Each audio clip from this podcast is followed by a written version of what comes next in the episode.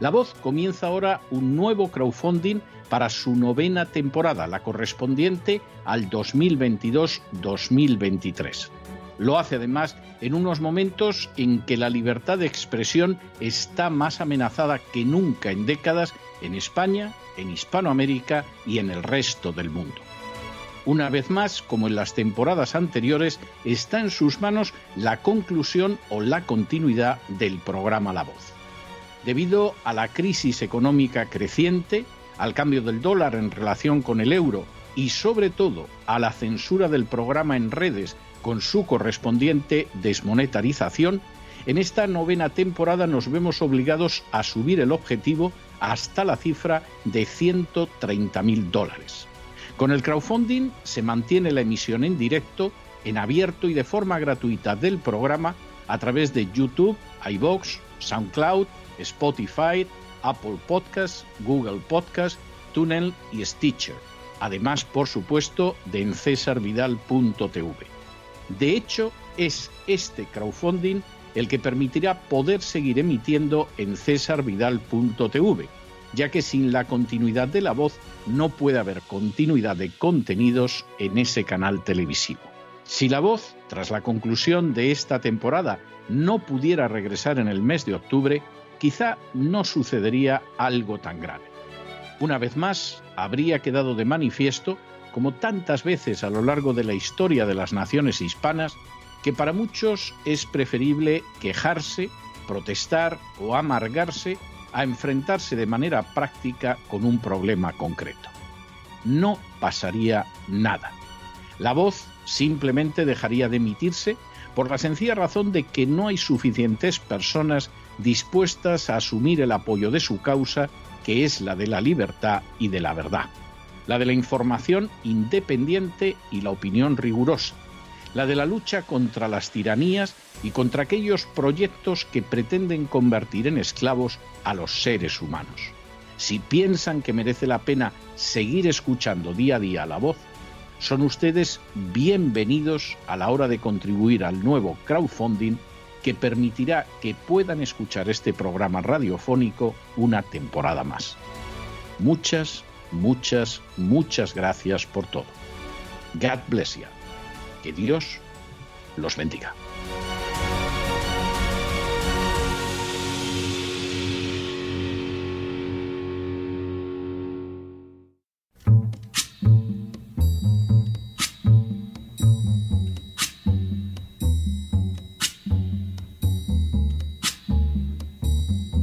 La voz con César Vidal, desde el exilio.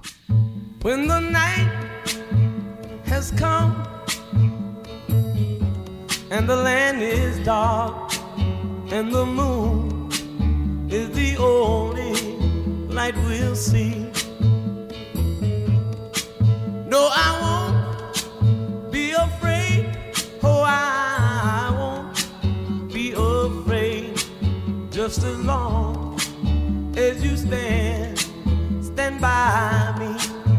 muy buenos días, muy buenas tardes, muy buenas noches y muy bienvenidos a esta nueva singladura de La Voz. Soy César Vidal, hoy es el miércoles 8 de junio de 2022 y me dirijo a los hispanoparlantes de ambos hemisferios, a los situados a uno y otro lado del Atlántico y como siempre lo hago desde el exilio. Corría el año 1308 cuando un brillantísimo escritor florentino terminó la primera parte de un poema que había dedicado a describir el infierno. Precisamente al relatar cómo era el círculo noveno en el que sufrían el tormento los culpables de traición, el autor se detenía en el aro segundo que recibía el nombre de Antenora. Allí, en medio de un frío gélido, padecían el castigo eterno aquellos que habían traicionado a su patria. Precisamente al penetrar en ese lugar, el poeta podía describir cómo emergían del hielo dos cabezas y una de ellas le propinaba unas dentelladas feroces a la otra. Sin duda se trataba de un destino horrible, pero no podía ser menos para aquellos que en lugar de defender a su patria, la habían entregado en manos de sus enemigos o se habían negado a defenderla. Por cierto, el autor del poema se llamaba Dante Alighieri y la obra era el infierno, que posteriormente quedaría integrado en la Divina Comedia. En las últimas horas hemos tenido nuevas noticias sobre el proceso de desintegración a causa de la agenda globalista que golpea de manera despiadada a la República Dominicana. Sin ánimo de ser exhaustivos, los hechos son los siguientes. Primero, la República Dominicana cuenta con una extensión de 48.448 kilómetros cuadrados y una población ligeramente superior a los 11 millones de habitantes. Actualmente es el segundo país más extenso y poblado de los insulares caribeños solo por detrás de Cuba. Segundo, en 1821, la República Dominicana se independizó de España solo para ser invadida y sometida por los invasores haitianos al año siguiente. Tercero, la experiencia fue tan dolorosa hasta el punto de que los dominicanos combatieron para independizarse del yugo haitiano hasta conseguirlo en 1844. De hecho, la República Dominicana incluso solicitó volver a formar parte de España y en esa situación se mantuvo de 1861 a 1865. Cuarto, el siglo XX resultó especialmente traumático para la República Dominicana, pasando por situaciones que incluyeron una ocupación de Estados Unidos desde 1916 a 1924, la dictadura de Trujillo de 1930 a 1961, la guerra civil de 1965 y los gobiernos autoritarios de Joaquín Balaguer, entre otros, que retrasaron la aparición de una democracia en la República Dominicana hasta 1996. Quinto, en la actualidad la República Dominicana tiene la novena economía más grande de Hispanoamérica y la mayor de Centroamérica y el Caribe, y ocupa la séptima posición en ingreso per cápita del subcontinente. Sexto, la República Dominicana ha disfrutado de un fuerte crecimiento económico en las últimas décadas, con un promedio del 5,3% anual entre el año 2000 y el 2018, una de las tasas más rápidas de crecimiento de toda Hispanoamérica.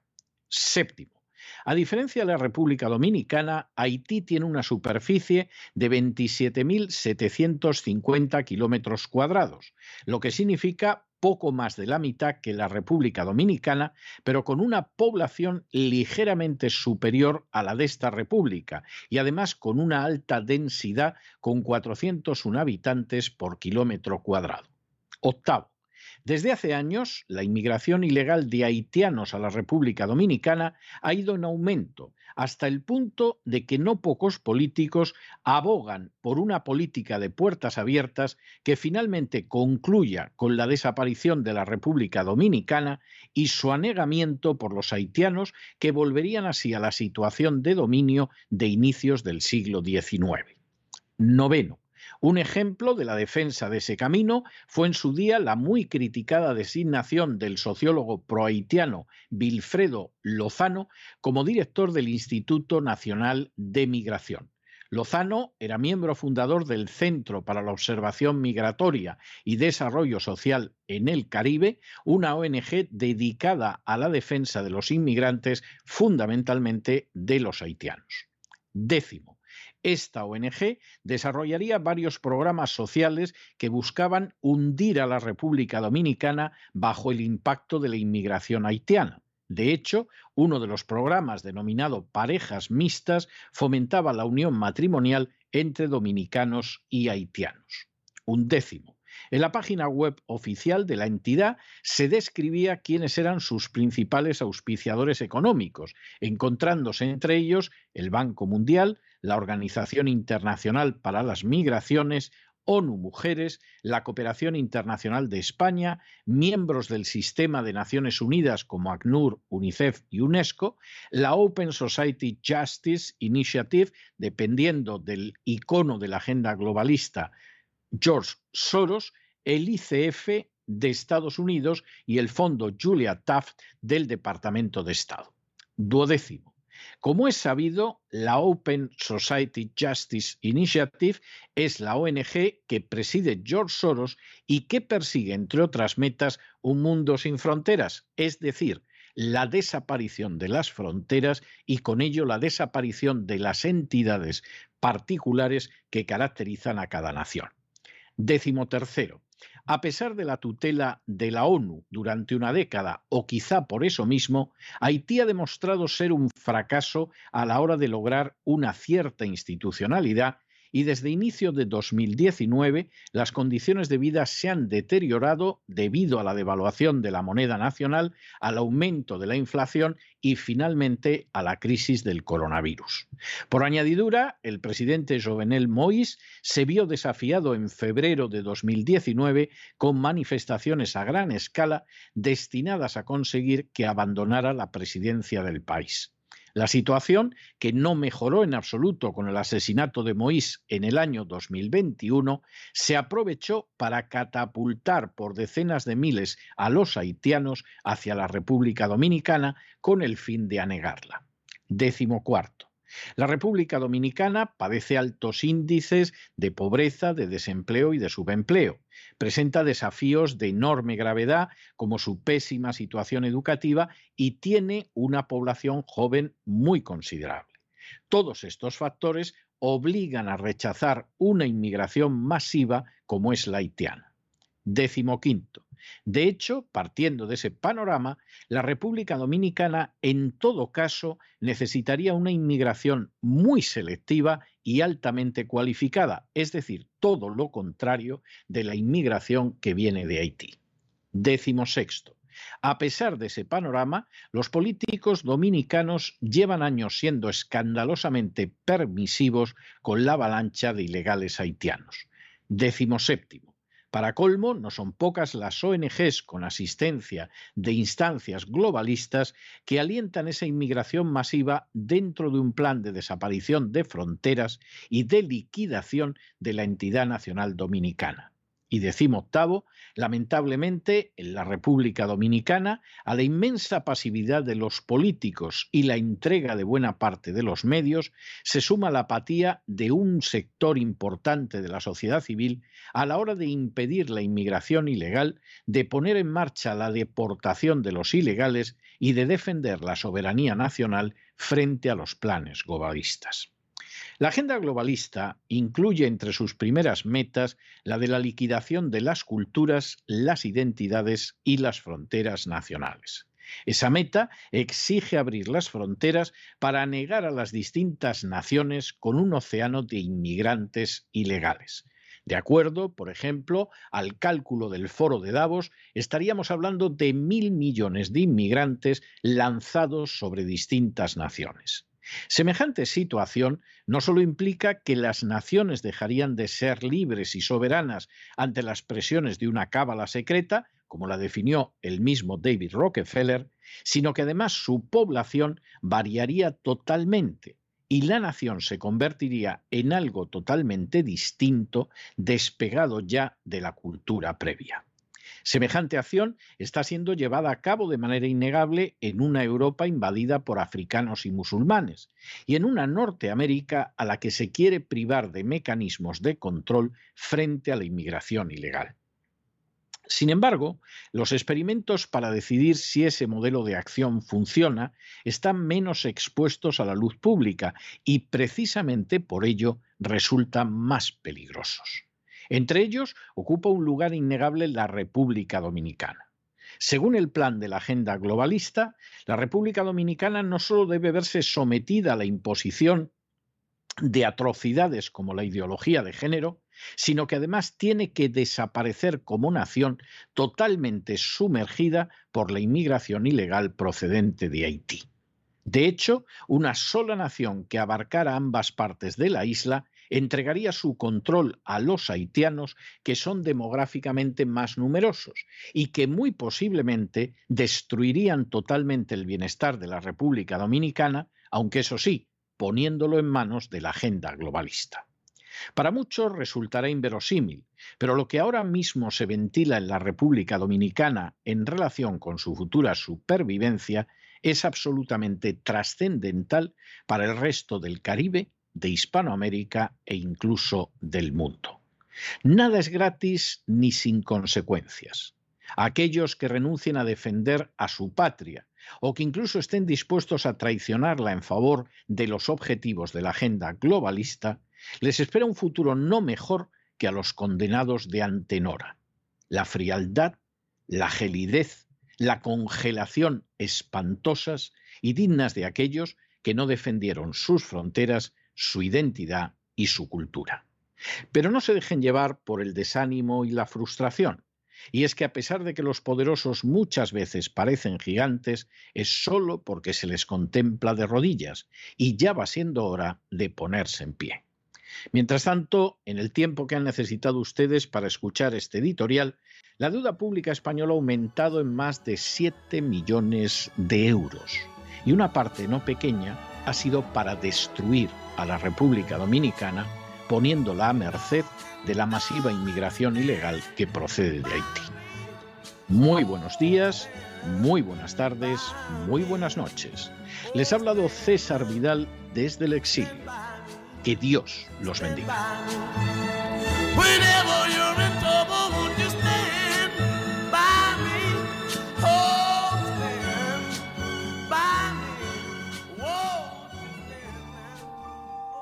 Esta sección está patrocinada por crowdfunding con el siguiente mensaje.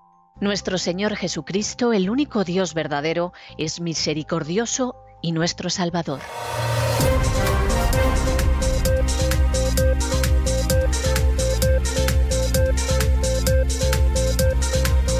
Las noticias del día.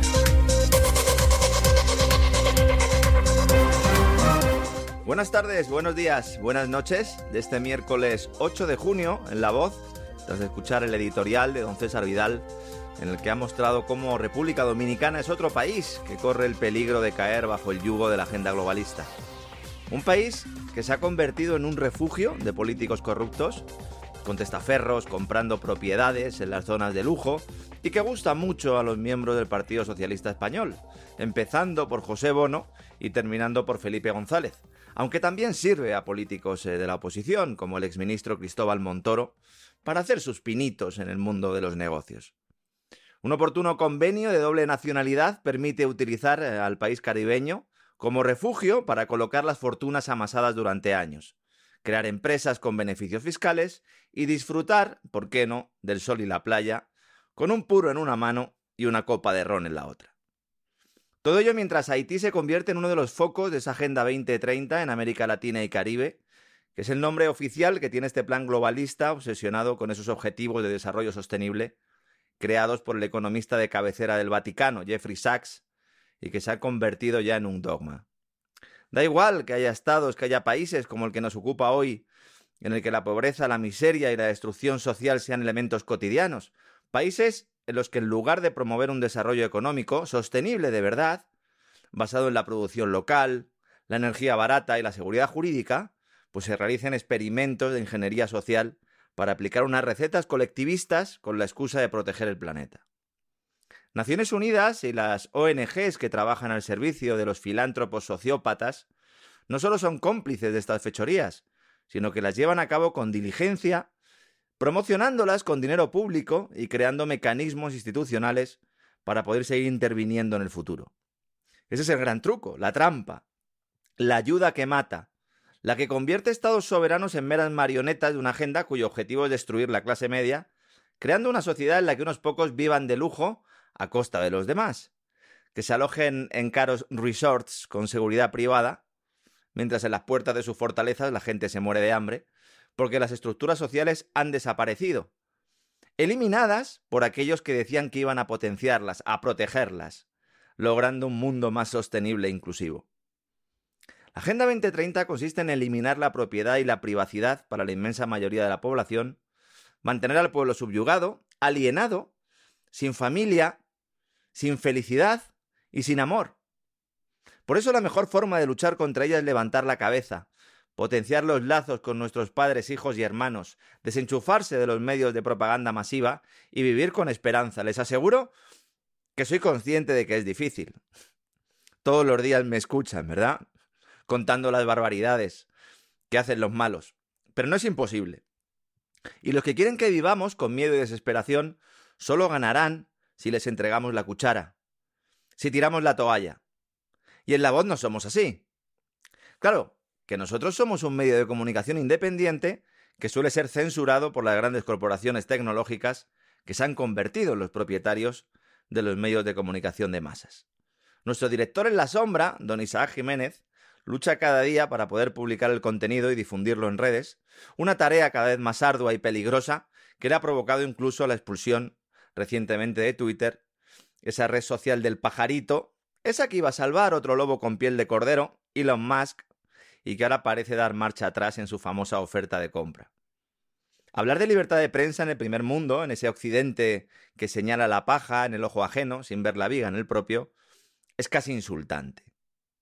Medios con gran historia y solera, como el New York Post, lo saben bien, porque ellos fueron quienes publicaron el escándalo de Hunter Biden, los papeles del hijo del presidente digitalizados en aquel portátil que nos decían que no existía, esos medios a sueldo del régimen. Unas redes sociales que llegaron a expulsar incluso al presidente de Estados Unidos, Donald Trump, mostrando su enorme poder que le permitía incluso pues, tapar la boca a la cabeza de la primera potencia mundial. Todo ello aplaudido y alentado por una oposición, la del Partido Demócrata de Biden, Kamala y Pelosi, cuya administración intenta ahora aprovechar la cumbre de las Américas para darnos lecciones sobre el papel que debe cumplir la prensa libre en las democracias. Y que sea precisamente el secretario de Estado de Estados Unidos, Anthony Blinken, el encargado de soltar esta soflama, es aún más vergonzoso. Este tipo ha pertenecido toda su vida al Estado profundo que se encarga de manipular informaciones, comprar periodistas, filtrar informes falsos, en definitiva, manipular a la opinión pública para oscuros intereses. Que hay países en Latinoamérica donde no hay prensa libre es evidente, pero que sea este tipo el que ponga el grito en el cielo es nauseabundo. Como bien contabas, Anthony Blinken, el secretario de Estado de los Estados Unidos, dio una rueda de prensa previa a la inauguración formal de la Cumbre de las Américas y dijo que una prensa libre, independiente, es esencial para tener democracias sanas. Además, advirtió de tres desafíos que hoy en día enfrenta la prensa en la región la desinformación, las amenazas y la sustentabilidad. La sustentabilidad es un término que están intentando imponer y que hace referencia a la habilidad de lograr una prosperidad económica sostenida en el tiempo, protegiendo al mismo tiempo los sistemas naturales del planeta y proveyendo una alta calidad de vida para las personas.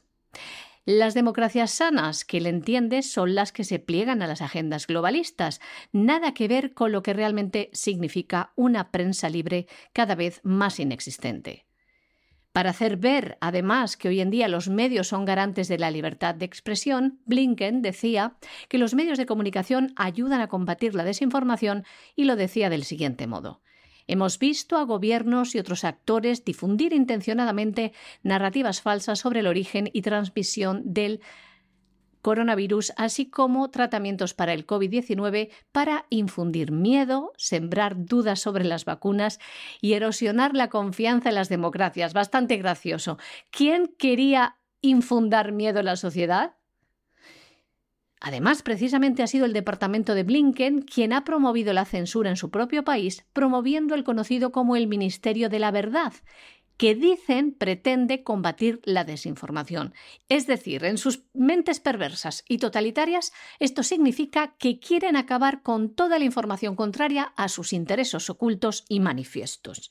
Y esta censura la hemos vivido en este programa en nuestras propias carnes, precisamente cuando hemos querido hablar de la pandemia del COVID-19.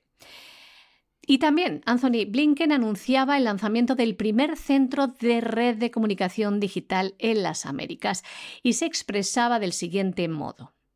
Desde la creación de la Digital Communication Network, el DCN, en el año 2015, hemos ayudado a construir una red de más de 8.000 periodistas, educadores, profesionales de la comunicación y de los nuevos medios, funcionarios públicos y otras personas de todo el mundo que trabajan para combatir la desinformación y la propaganda patrocinadas por el Estado.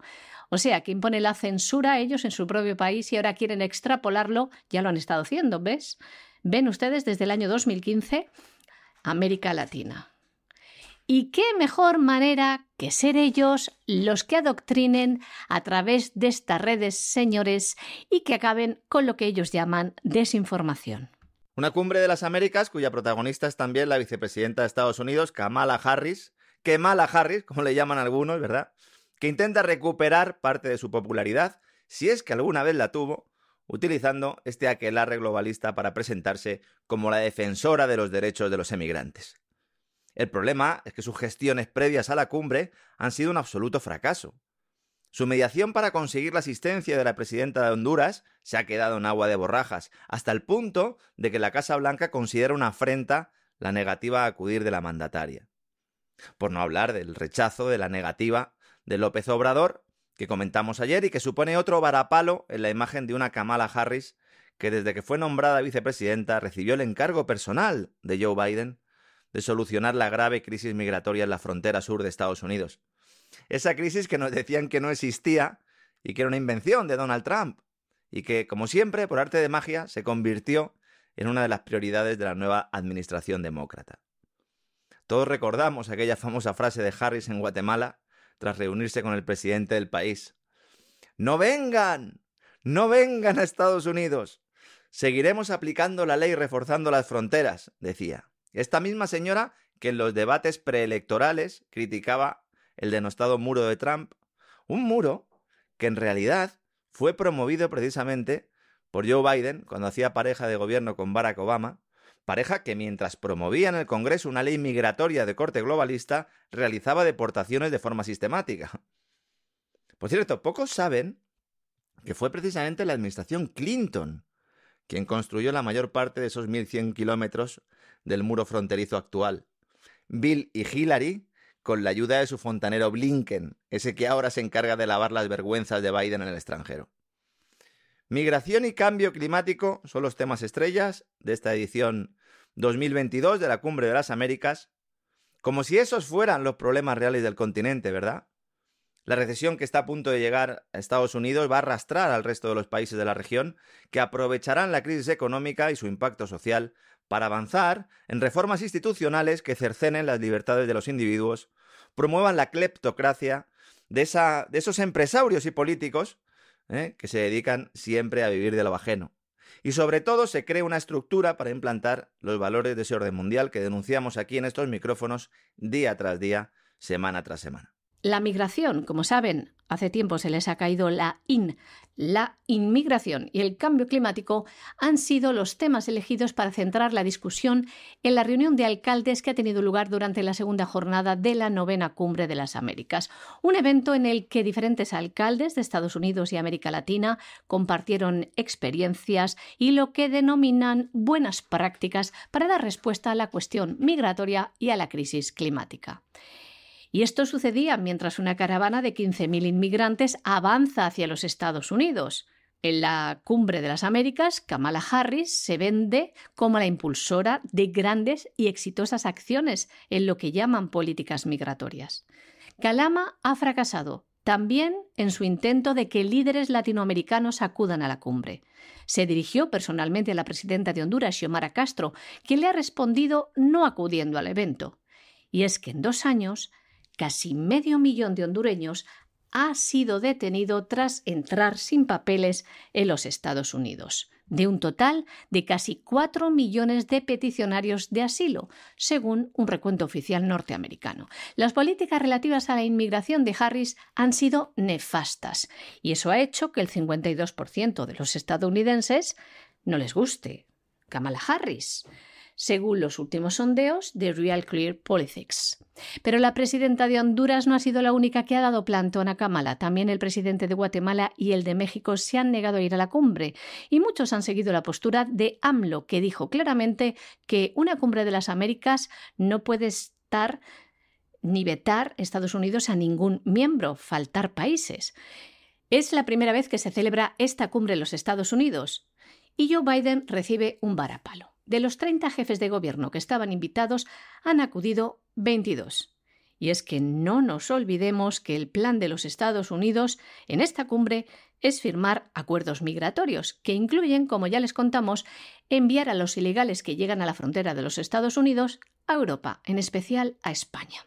El departamento de Harris quiere dar caramelitos a los países latinoamericanos, esos de los que salen en masa sus ciudadanos rumbo a los Estados Unidos. Por ello ha preparado un plan que presenta la cumbre que incluye más de 1.900 millones de dólares en compromisos de inversión de empresas privadas en la zona. Pero ¿qué hay de las inversiones públicas? Humo, porque el plan de ayuda de 4.000 millones de dólares que prometió el presidente Biden no tiene los suficientes apoyos para salir adelante. Eso sí, Biden ya ha anunciado que quiere poner en marcha una reforma del Banco Interamericano de Desarrollo. ¿Y qué mesas y ponencias tuvieron ayer lugar en la Cumbre de las Américas? Como no, aquelarres feministas y de género.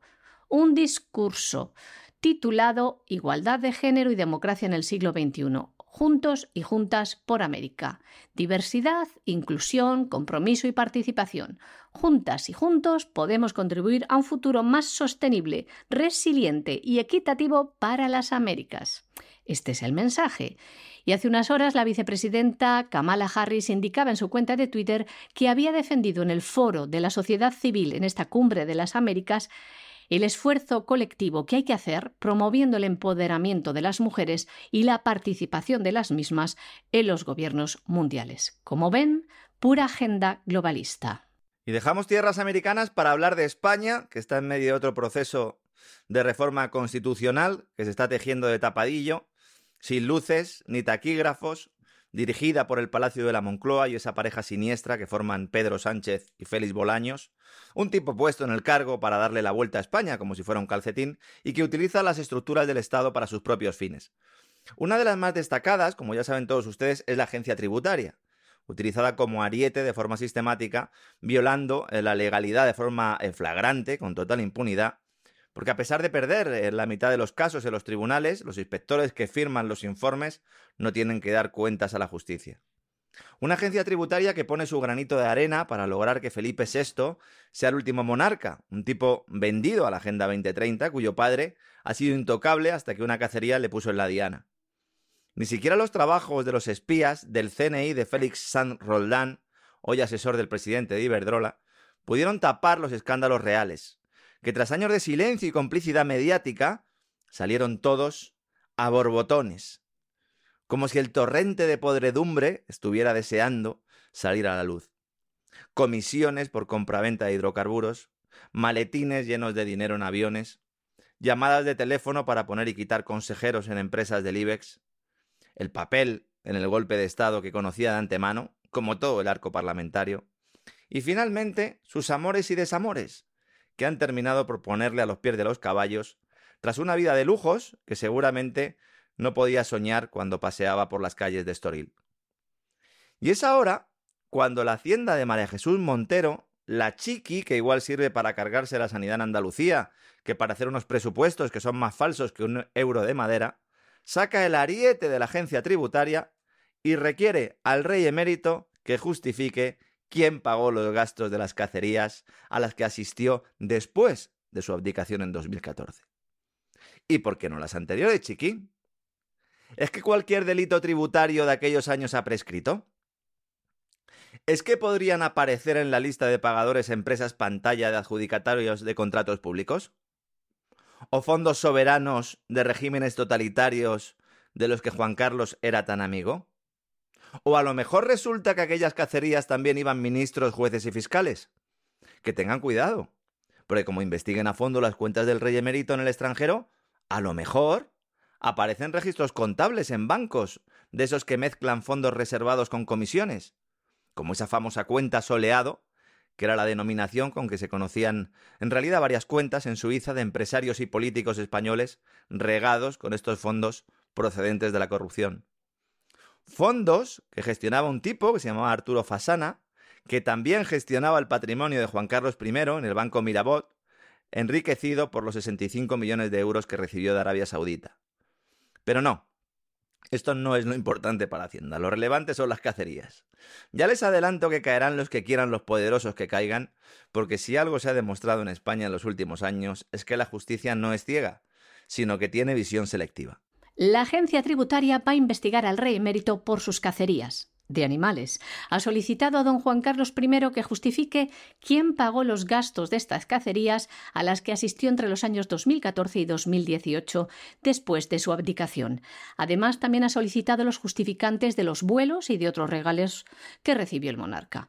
Quieren saber en cuánto se incrementó su patrimonio mediante estos regalos sin declarar.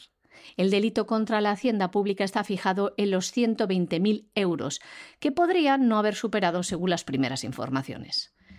En casos anteriores, el rey emérito sí pudo acogerse a una regularización voluntaria de los fondos, unas regularizaciones que fueron dadas por buenas por el Tribunal Supremo y que sumaron algo más de 5 millones de euros. Como ya les contamos en este espacio de las noticias del Día de la Voz, el pasado mes de marzo la Fiscalía archivó la triple investigación al emérito y que alegaba esas regularizaciones que los presuntos delitos habían prescrito y que otros se cometieron cuando gozaba de inviolabilidad. A diferencia de esto, los hechos investigados ahora son posteriores a la abdicación. En principio no están prescritos y el emérito no puede acogerse ya a la regularización al haberse abierto de manera formal un procedimiento inspector. Y mientras Hacienda siga lo suyo, eh, el saqueo sistemático, el resto de ministerios se preparan para disfrutar del dinero sustraído de los sufridos contribuyentes para mandarlos a Ucrania, ese país que ya antes de la guerra era un pozo negro de corrupción y que ahora servirá para transferir la renta de los trabajadores a las grandes empresas que hacen de la muerte y la destrucción su principal negocio. Margarita Robles pide 3.000 millones de euros para reforzar a la OTAN frente a Rusia. Parece una broma, ¿verdad? Pero lamentablemente no lo es. Y al mismo tiempo la ministra de Defensa dice que España podría enviar más armas a Ucrania, que debemos destinar más dinero del presupuesto a la industria militar, porque así resulta que, fíjense, se crea empleo. Muy poca vergüenza tiene esta señora, cuya carrera ha estado salpicada por casos de corrupción mientras saltaba de la judicatura a la política y de la política a la judicatura, como en el juego de la oca. Como tantos otros, como los marlascas, los garzones y compañía. Robles fue secretaria de Estado número dos de un ministro bicéfalo que tenía al mismo tiempo las carteras de Justicia e Interior. Toma separación de poderes. Nos han contado que ella fue la que acabó con el uso indiscriminado de fondos reservados, que es una señora íntegra y que lucha contra la corrupción, pero que consigue que se extravíen denuncias suyas en la Audiencia Nacional por fraude fiscal. Una denuncia en la que se le acusa de haber sacado de España 6 millones de euros a través de testaferros y dirigidos a cuentas situadas en distintos paraísos fiscales. El excomisario Villarejo, que conoce muy bien a Robles, y cuyo ventilador esparce suciedad a todos lados, ha acusado a la actual ministra de Defensa de encargarle investigar al ex juez Baltasar Garzón, trabajo que dio lugar al famoso informe Veritas. La enemistad entre ambos políticos y miembros del clan judicial viene de lejos, de cuando ambos luchaban por los favores de Felipe González. Robles entonces ganó la partida y consiguió quitarse de encima a Baltasar, que años después retomó su ofensiva con sed de venganza. Muy democrático todo, ¿verdad? Y con este pasado, salpicado también por otro oscuro caso de bebés robados, va Pedro Sánchez I de España, el gran timonel del puño y la rosa, y nombra a Margarita Robles ministra de Defensa. Y encima le carga el mochuelo de la destitución de la responsable del Centro Nacional de Inteligencia por el reciente escándalo Pegasus. Esta es la señora que ahora dice que debemos enviar tanques a Ucrania y ayudar a nuestros aliados de la OTAN a acercar aún más al oso ruso. Por cierto, que los famosos carros de combate Leopard, esos de los que hablamos el otro día, que acumulaban polvo en un hangar de Zaragoza, no se han enviado todavía. Pero no porque estén obsoletos y deban ser reparados, que deben serlo, sino porque los alemanes han dicho que no, han dicho nine, que no se envían a no ser que se retiren los componentes fabricados en Alemania porque temen que si caen en manos del ejército ruso puedan servir al enemigo. Como en el caso de los obuses, esos que manda Estados Unidos a Ucrania, pero sin el dispositivo clave para apuntar. Una unidad electrónica que funciona como el GPS de un coche y que se ha eliminado para evitar que el Kremlin tenga acceso a esta tecnología si logra hacerse con un cargamento. De eso no se habla, porque es otra de esas verdades incómodas que provocarían que la sociedad se diera cuenta de que el objetivo no es defender a los inocentes, sino utilizarlos para implantar agendas políticas mientras se roba a los contribuyentes. El Ministerio de Defensa, con Margarita Robles a la cabeza, ha solicitado 3.000 millones de euros para reforzar las capacidades del ejército español en los próximos años. Dice que es para estar a la altura de lo que la OTAN reclama. Pero esto que en principio podría resultar aceptable conllevaría la aprobación de un crédito extraordinario que el Ministerio de Hacienda no ve viable. Desde Rota y mientras visitaba a los militares de la fragata Sofía, la ministra de Defensa ha dicho que no se trata de un compromiso de Pedro Sánchez ni de España, sino de un compromiso de todos los países de la Unión Europea con la OTAN. Y como no, tenía que salir Rusia y la guerra de Ucrania a la palestra en las declaraciones que hacía hoy, pues afirmaba lo siguiente. España cumple sus compromisos porque, más que nunca, se ha visto que nuestra seguridad es una seguridad débil que está amenazada, en este caso en el tema de la invasión de Ucrania. ¿Y qué tendrá que ver que nuestra seguridad sea débil, algo que no es nuevo, con el tema, como dice, de la guerra de Ucrania? Si nuestra seguridad es débil, ¿por qué entregamos nuestras armas entonces a Ucrania? Por cierto, otra noticia, Alemania nos ha llamado la atención porque dice los tanques Leopard no pueden ser enviados a Ucrania sin su visto bueno. Y es que según la normativa alemana de exportación de material de defensa, cada venta de armamento o equipos militares incluye una cláusula de destino final en la que el comprador debe pedir autorización a Berlín para la entrega a un tercer país de material de fabricación germana. Por cierto, más noticias. La ministra de Defensa, Margarita Robles, no descarta traer militares ucranianos a España y formarlos aquí si el gobierno ucraniano lo pidiera. Y comenzábamos hablándoles de esos 3.000 millones extra que saldrán de las arcas del Estado, es decir, de sus propios bolsillos para el Ministerio de Defensa. Porque ahora Margarita Robles es cuando se da cuenta de que nuestra seguridad es una seguridad débil ahora en el peor momento de la economía española, en esta crisis. Desde Rota, Robles hablaba también de las amenazas del sur, que dice, les leemos, desde la expansión del yihadismo a la inmigración ilegal, tenemos esas amenazas del sur y por eso es tan importante incrementar la inversión en defensa. Y tenemos novedades sobre la evolución de esa crisis alimenticia que se está gestando como consecuencia del conflicto geopolítico del este de Europa, mejor dicho, catalizando, con esa gran hambruna que los medios occidentales siguen atribuyendo a Vladimir Putin en un discurso que poco a poco, la verdad, va haciendo aguas porque es insostenible. Hasta la Casa Blanca ha salido a escena para decir que las sanciones de la OTAN a Rusia no impiden la exportación de productos agrícolas, ni desde Ucrania ni desde Rusia, ni evitan las transacciones necesarias para estas exportaciones, lo que supone en realidad una verdad a medias, ya que los bancos que realizan estas transacciones han sido expulsados del sistema SWIFT que garantiza que se realicen precisamente los pagos y cobros internacionales. Ya hemos explicado en anteriores programas, y me atrevería a decir que con todo lujo de detalles, las causas de esta gran hambruna que se avecina, y el Kremlin parece decidido a no permitir que le carguen el mochuelo, que le carguen sobre sus hombros las muertes de millones de personas, como hacía en un reciente artículo la revista británica The Economist.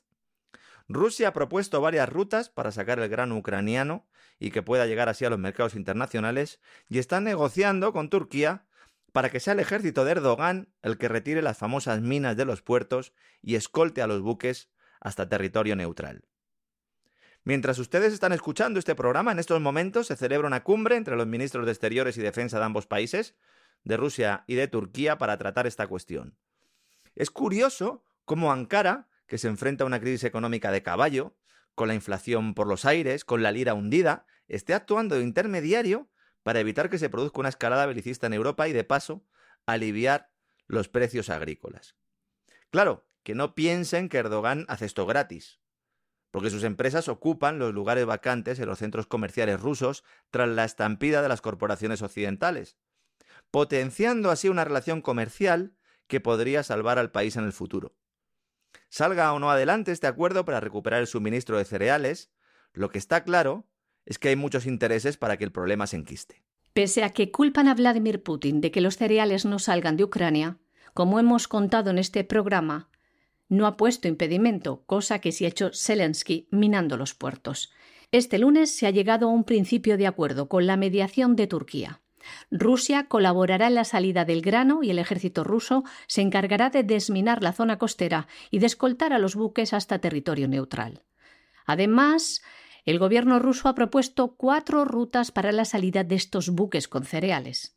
Propone como ruta principal los puertos de Berdiansk y Mariupol. Vladimir Putin ha afirmado que está dispuesto a crear la logística necesaria y a garantizar el transporte de cereales desde estos puertos sin ninguna condición previa. Se compromete a asegurar la navegación a través del mar de Azov y el mar Negro y dice que ya han casi acabado de desminar las aguas próximas a estos puertos. Otra de las rutas que propone el presidente ruso para la salida del grano de Ucrania es la del puerto de Odessa, que está controlado por Kiev. Y ha pedido Putin a Zelensky que desmine esas aguas y añadía que se compromete a no atacar Odessa por mar si desmina estas aguas.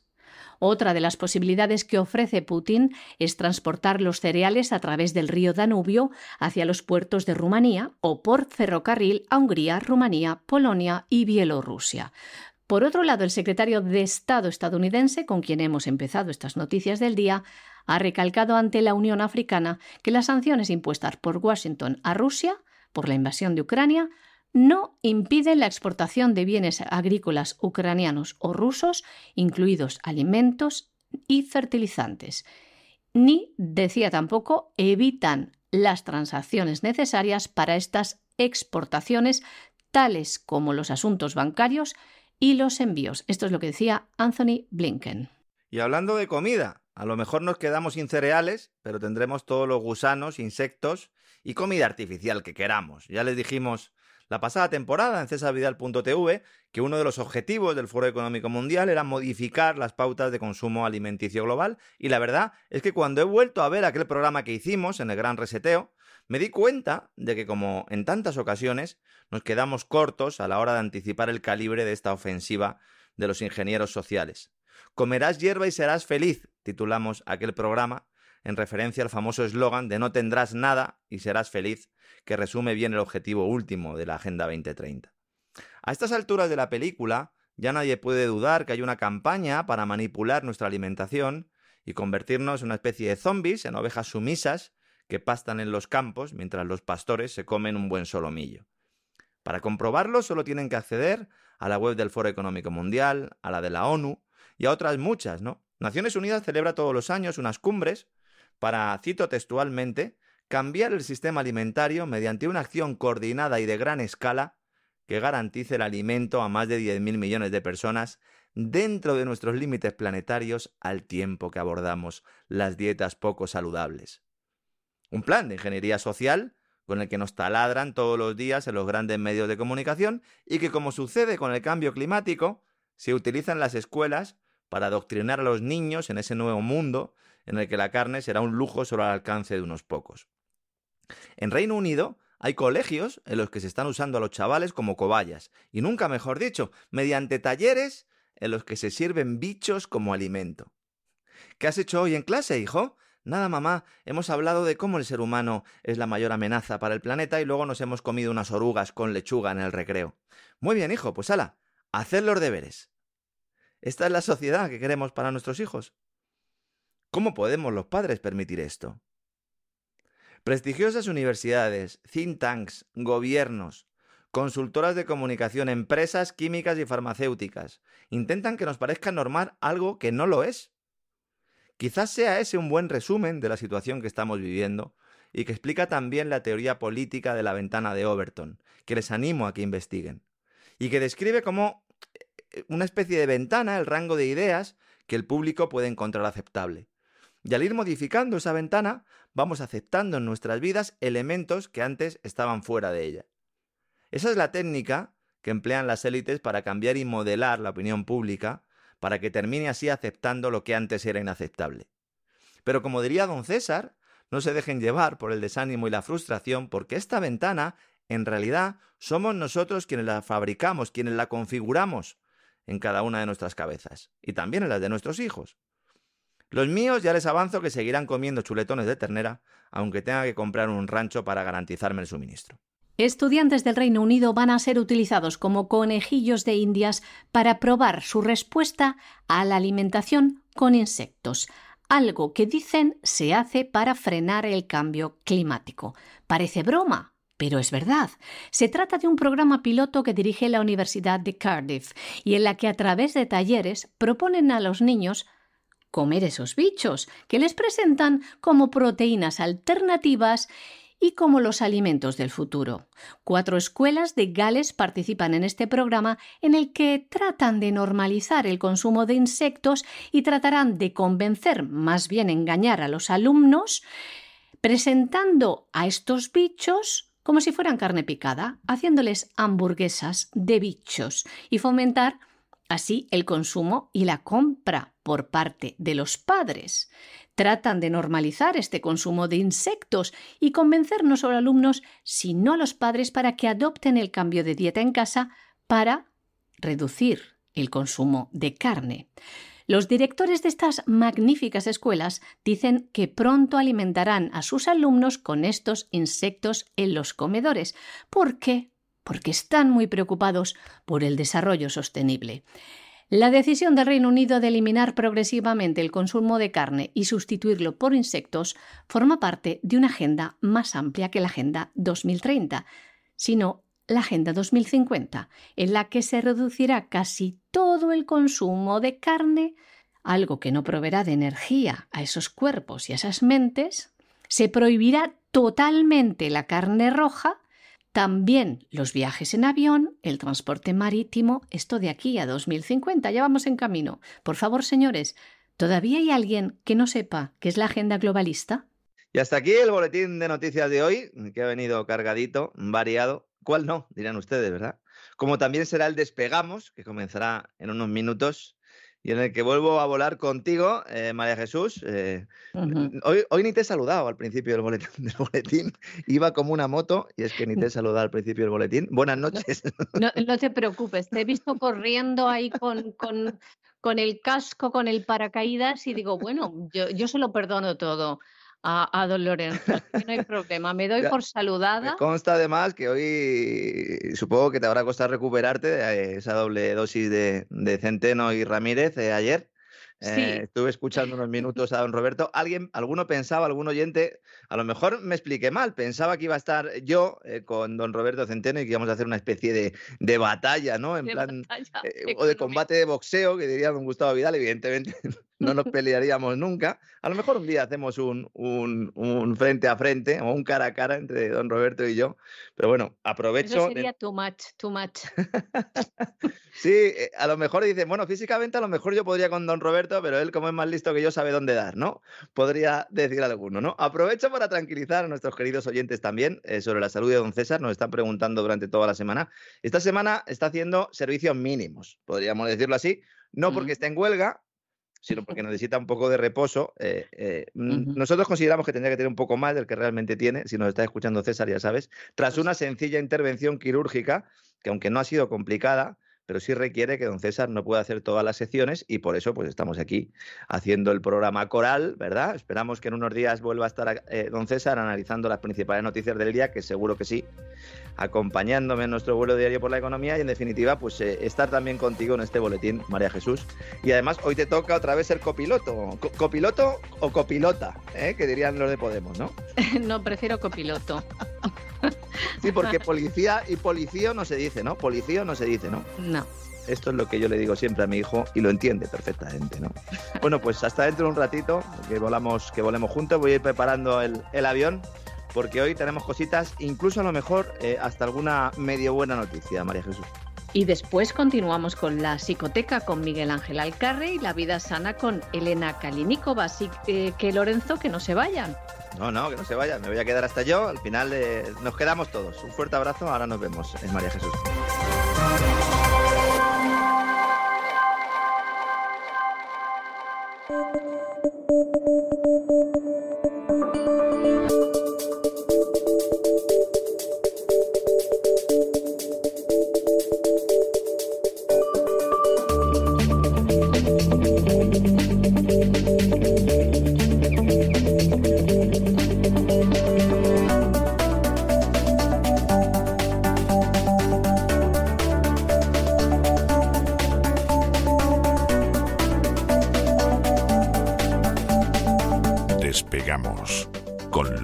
Ramírez.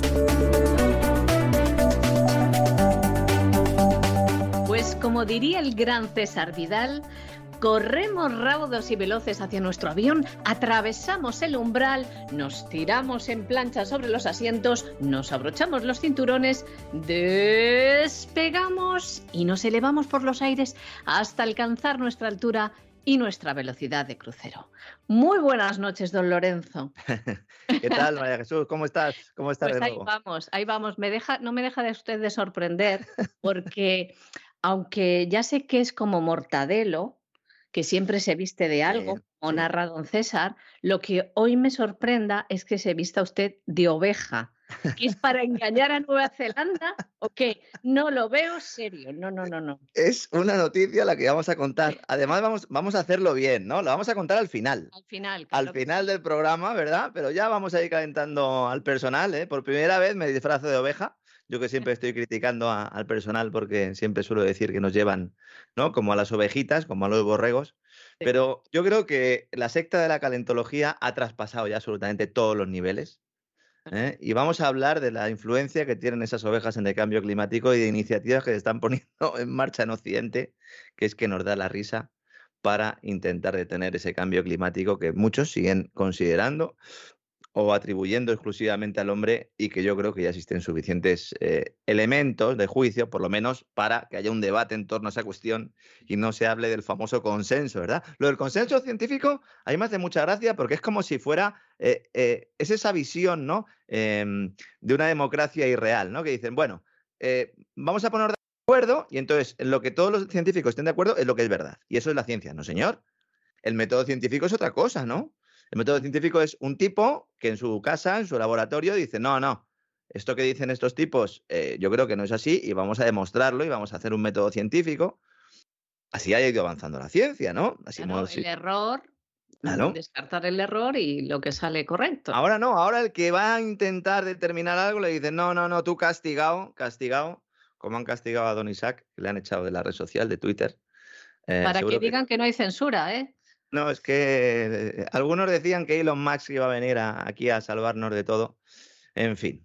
Buenas noches, aquí estamos un día más para hablar de economía, como siempre, de geopolítica, en dos materias que están estrechamente ligadas, aunque muchos pretendan separarlas. Y si hace un par de días hablábamos de la posibilidad de que el Banco Central Europeo lanzara ese nuevo programa de compra de deuda, es decir, que alargara esa red asistencial, la cambiara de color o de diseño para ayudar a los países del sur de Europa cuando comience la subida de tipos de interés, hoy estamos en condiciones de asegurar que la autoridad monetaria que preside Christine Lagarde, con el exministro Luis de Guindos, Luis de Guindos como número dos, no lo olvidemos, está muy preocupada por la salud del sector financiero español. Hay que decir, hoy vamos a hablar mucho de inflación, vamos a hablar de Wall Street, vamos a hablar de cómo la secretaria del Tesoro Janet Yellen se cae del burro y ahora dice que la inflación ha llegado para quedarse, pero hay un atisbo de esperanza porque los indicadores lo que nos están reflejando ahora es que podemos haber llegado a un pico de inflación en las materias primas, al menos en las no energéticas. Vamos a intentar tener también un poco de optimismo en determinados contextos. Esta mañana eh, en negocios.com, en la televisión del grupo Negocios, eh, José Antonio Binder hacía un análisis, yo creo que también demasiado optimista desde este punto de vista, le envío un abrazo, eh, sabe que le sigo, pero sí estoy de acuerdo con él en que hay algunos indicadores que nos dicen que puede haber tocado techo esta inflación, lo cual no quiere decir que no vayamos a vivir en un contexto de altos precios, tenemos que acostumbrarnos a vivir en un contexto de altos precios y siempre que haya un contexto de altos precios, pues habrá subidas de tipos de interés para intentar atajarlos, ¿no? Aquí la cuestión es, una vez que se produzcan estas subidas de tipos y que esta inflación se quede controlada, pues en un entorno del 3, del 4%, veremos eh, cómo se produce una pérdida de poder adquisitivo, indudablemente, pero al mismo tiempo un incremento de los costes de financiación, lo cual, como ya hemos explicado, puede tener problemas en el seno, en las hojas de balance de las entidades financieras, ¿no? Entonces, el Banco Central Europeo se reúne para anunciar sus medidas mañana, jueves, lo dijimos también el lunes, esas medidas de política monetaria. Y mientras eh, todo esto sucede, pues un grupo de analistas de la entidad, unos hombres de negro, podríamos decir, ¿no? Esa expresión que utilizamos también, ¿no? Para ilustrar un poco, pues, los tipos que van a, a los organismos y a los países y a los tesoros para ver realmente cómo están las cuentas y van a mantener una reunión con responsables del Banco de España para trasladarles su preocupación. Una reunión que en principio iba a ser secreta, pero que ha destapado esta mañana el diario Voz Populi y que he podido confirmar personalmente. El jefe de supervisión del Banco Central Europeo, Andrea Enría, se va a reunir mañana con los primeros espadas de los 10 bancos españoles a los que supervisa, es decir, a Santander, BBVA, CaixaBank, Sabadell, Bank Inter, Unicaja, Abanca, Cuchabank, Ibercaja y Cajamar. Se trata de una reunión confidencial que, como explicaba ¿no? en su artículo Voz Populi, tienen marcada en rojo en sus agendas los principales ejecutivos bancarios españoles. Siempre que se descubren este tipo de reuniones, desde los gabinetes de comunicación de las entidades, esto la gente no lo sabe, lo cuento yo aquí para que lo sepan, pues se nos dice a los periodistas que se trata de encuentros normales, habituales y periódicos. Claro que cuando luego publicamos que estos encuentros son normales, habituales y periódicos porque España está intervenida, nos dicen que esto no es realmente así. Entonces, a ver en qué quedamos. Claro, hay una diferencia real entre vigilar o tutelar, como me han llegado a decir a mí en algún momento. Bueno, fiscalizar, podríamos decir. Bueno, al fin y al cabo es que ellos vienen a ver si realmente estamos diciendo la verdad, porque ellos están por encima de nosotros, ¿no? Por eso siempre digo que aquí, sin que la gente se dé cuenta, hemos perdido ya buena parte de nuestra soberanía eh, económica, en este caso monetaria, ¿no? No es verdad que estos encuentros sean normales, habituales y periódicos. Eh, cada año el jefe de supervisión del Banco Central Europeo va a las capitales de los países de la zona euro para evaluar los riesgos sobre la estabilidad financiera. Esto es cierto, pero esta reunión es más importante que la de otros años porque el sector financiero tiene una bomba de relojería bajo las alfombras. Una bomba que a lo mejor puede desactivarse, no digo yo que no, porque es una morosidad que permanece oculta en buena medida por esos créditos y avales del ICO, el Instituto de Crédito Oficial, el Banco Público Español, mm, para que nos entendamos, la gente siempre, sobre todo de izquierdas, ¿no? los de Podemos decían, hay que crear un banco público. Bueno, pues ya lo tienes. El Instituto de Crédito Oficial es un banco público, que con la excusa de crear un escudo social para proteger a las pequeñas empresas de la crisis pandémica, han servido para rescatar grandes grupos empresariales y para garantizar el pago de créditos bancarios y liquidaciones de impuestos, ¿no? Entonces, al Banco Central Europeo le preocupa eh, que esta inflación, que oficialmente se sigue atribuyendo a la guerra, tenga un impacto en las carteras de crédito. Entonces, la preocupación ahora mismo del regulador de supervisor es que la espiral inflacionista acabe generando un aumento de los impagos en los préstamos al consumo. Nosotros llevamos aquí ya tiempo, María Jesús, hablando de los préstamos al consumo, diciendo, cuidado, que hay gente que está eh, comprando en el supermercado con tarjetas de crédito, cuidado que la gente está pidiendo préstamos para consumir, un crédito para consumir. Pues yo entiendo que la gente pida un crédito para invertir, pero para consumir. Estos son los primeros que se dejan de pagar en situaciones de crisis. La hipoteca es lo último que se deja de pagar, sobre todo en España, en otros países donde la dación en pago tiene una regulación un poco distinta. En España existe la dación en pago, pero eh, eh, al final tú tienes que seguir eh, respondiendo ¿no? por esa deuda prácticamente hasta el final de tus días, incluso tus herederos, pero en otros países, como por ejemplo en Estados Unidos, la cosa es distinta y por eso se producía en la anterior crisis hipotecaria, la anterior crisis subprime, lo que se denominaba el, efecto sonajero, que lo he contado aquí alguna vez, que es que en los lunes, cuando llegaba la, la gente a trabajar a los bancos, a las sucursales, pues encontraban en el buzón un montón de llaves un montón de sobres, perdón, que hacían sonar porque tenían una llave dentro. Y esa llave era la del inmueble que directamente se renunciaba a él y con eso se consideraba saldada la deuda, esa dación en pago, ¿no?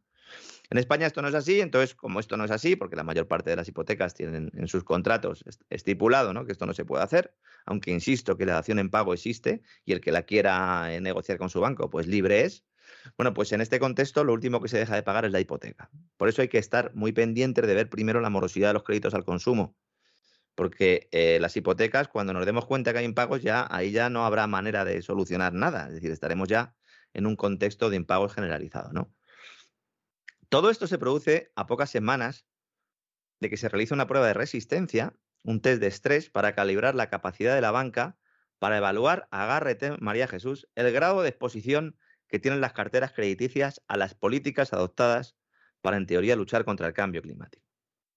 Es decir, estamos a las puertas de una crisis financiera, subida de tipos de interés, problemas ya en los bienes de consumo, que la demanda de bienes de consumo se está reduciendo, otro indicador adelantado, la inflación que tenemos evidentemente, de caballo, crisis energética, y en lo que está ahora mismo el Banco Central Europeo, además de vigilar esa morosidad oculta, es en determinar el grado de exposición que tiene cada, cada crédito que concede un banco con el cambio climático.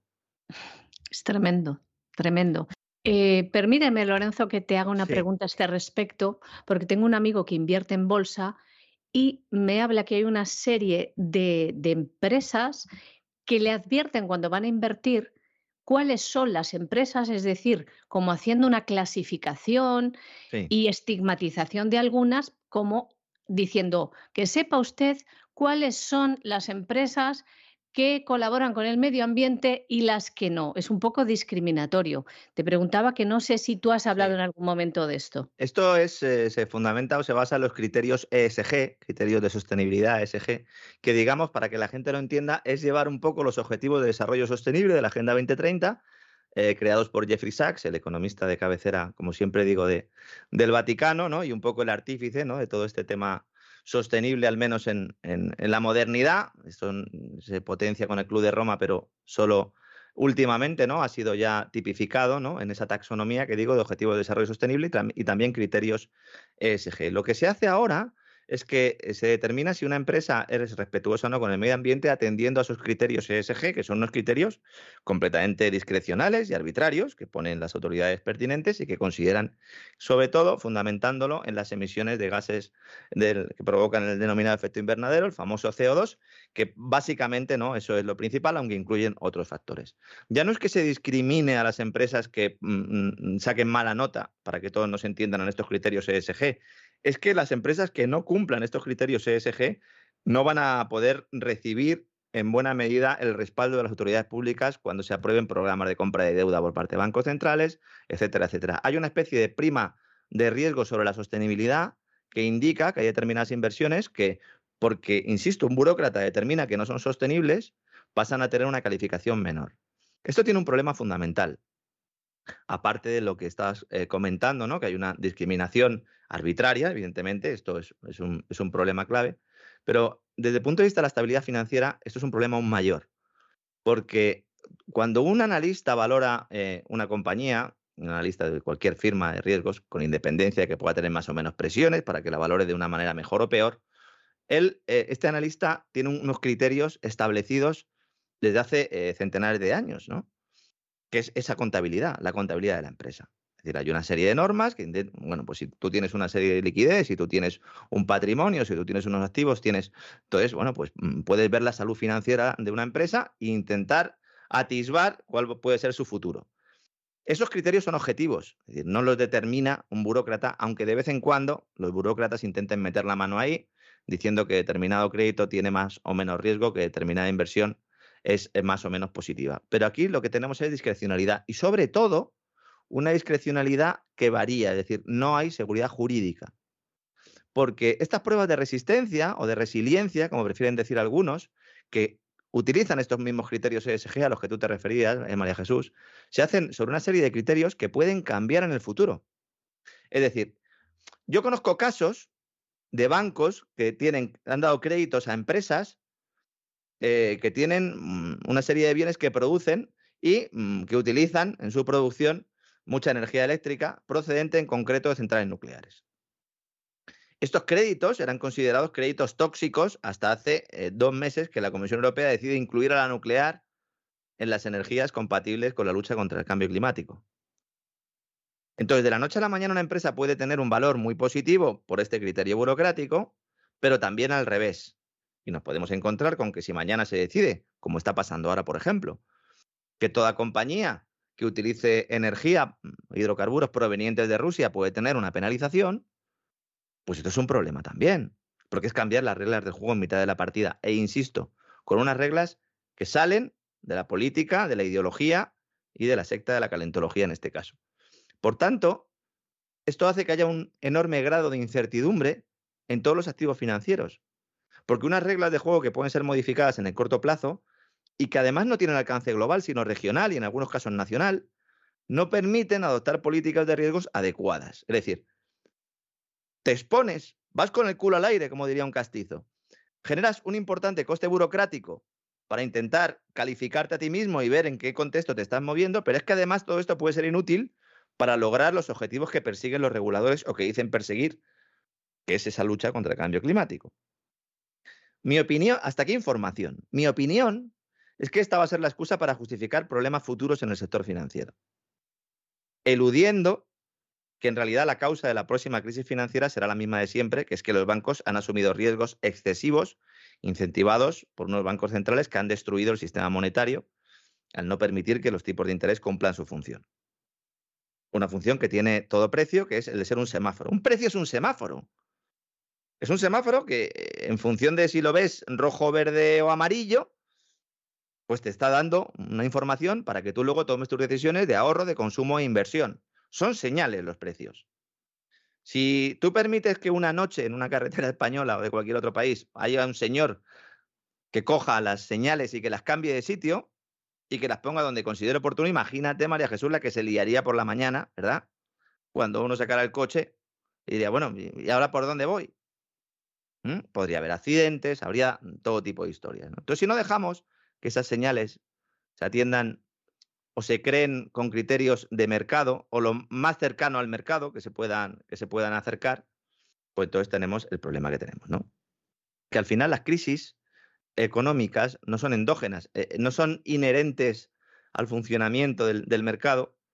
Algunos que dicen que esto es por un fallo del mercado. No, las crisis son exógenas, son producto de las políticas monetarias expansivas de los bancos centrales que artificialmente incrementan el crédito, generando un boom, una expansión, que es lo que ahora se llaman burbujas. ¿eh? Es decir, ha llegado un momento en el que son sinónimos, expansión y burbuja, cuando burbuja tiene una connotación negativa, evidentemente, ¿no? Y una expansión, una connotación positiva, ¿no? Parece que la burbuja es como la expansión mala, ¿no? La expansión que se ha producido muy rápido de forma artificial. Pues ahora llega un momento en el que ya no sabemos diferenciar entre expansión y burbuja. Tú le preguntas a cualquier político o a cualquier economista así un poco mainstream y te dice que estamos en, un ciclo expansivo, al final de un ciclo expansivo. Claro, uno se coge el crecimiento económico y dice, ah, pues sí, mira, ah, pues hemos crecido, bueno, excepto el año de la pandemia, pero luego fíjate qué recuperación, estamos creciendo un 4%, un 5%, ya oiga, pero ¿por qué estamos creciendo? ¿Porque está Christine Lagarde con una manguera soplando? ¿O porque está Jerome Powell con la manguera también soplando para que Wall Street respire a gusto? Eso es lo que tenemos que tener en cuenta, ¿no? Lo peor de todo, María Jesús, es que esto lo sabemos desde hace eh, más de 100 años. Es que esto lo explicaba muy bien el economista austriaco Mises. Tarde o temprano, la expansión del crédito mediante la creación de, de billetes creados de la nada, medios fiduciarios, decía él, tiene que llegar al fin. Incluso si los bancos quisieran continuar indefinidamente con esta política, no podrían hacerlo. ¿Mm? Ni siquiera aunque se vieran obligados a aplicarla por la influencia de fuertes presiones exteriores, que es lo que tenemos ahora mismo, ¿no? Porque el continuo incremento de la cantidad de este dinero, dinero que en realidad es dinero del monopolio, lo que lleva a qué es aumentos de precios. Y mientras que la gente considere que esa inflación, esos aumentos de precios se van a detener en un futuro previsible, no hay problemas. Pero claro, si esto no es así, el problema es muy elevado. Por eso decía al principio es una buena noticia que empecemos a ver picos ya en determinados bienes a la hora de ver la inflación. ¿no? Esto no quiere decir que no sigan subiendo el precio, sino que deja de subir la tasa a la que sube el precio. Hay una cierta desaceleración, podríamos decir. ¿no? Aquí sí se emplea bien el término desaceleración, no como la usaba Zapatero, ¿verdad? María Jesús, ¿te acuerdas? ¿Eh?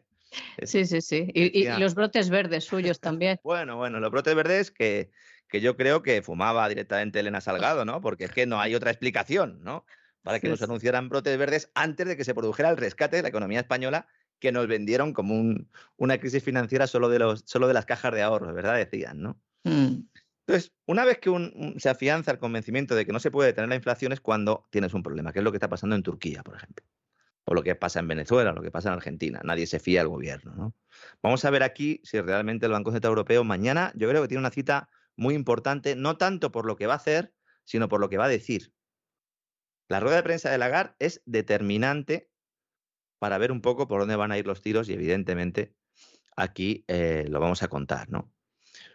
Ahora mismo lo que estamos viviendo en realidad es, un, es una depreciación de todas las divisas, pero claro, si miramos las divisas exclusivamente sin materias primas, vemos que el dólar se está reforzando, ¿no? Decimos, el dólar está bien.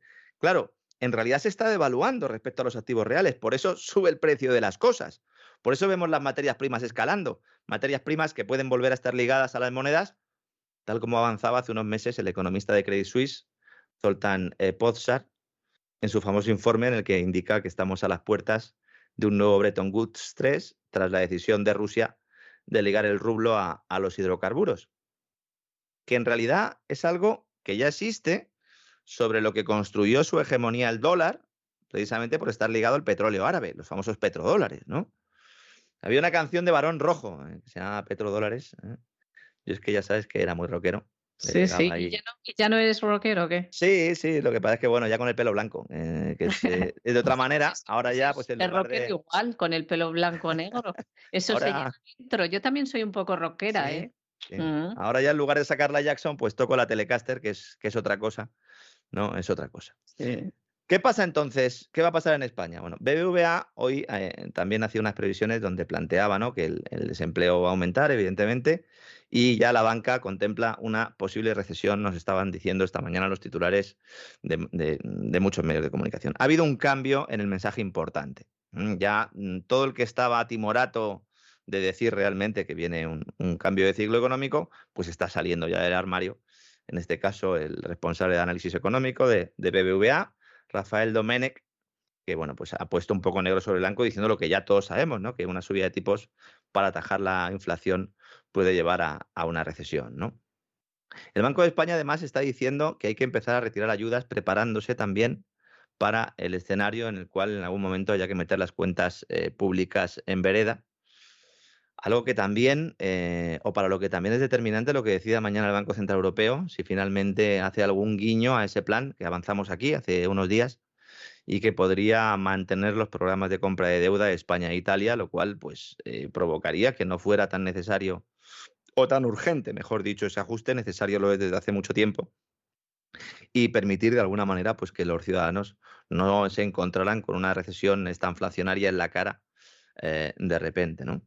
La verdad es que no hay mucho consenso sobre el tema de la esta inflación. Eh, aunque todo el mundo eh, apunta en esta línea, hay un, una empresa minorista estadounidense, Target, que dio ayer una alegría a lo que el analista de eh, Paul Donovan, denomina con cierta ironía el equipo transitorio, que son los expertos económicos que defienden que el repunte de los precios ha sido una coyuntura puntual por la pandemia. Hay gente que sigue considerando esto. Pero ojo, porque también pueden tener parte de razón, ¿no?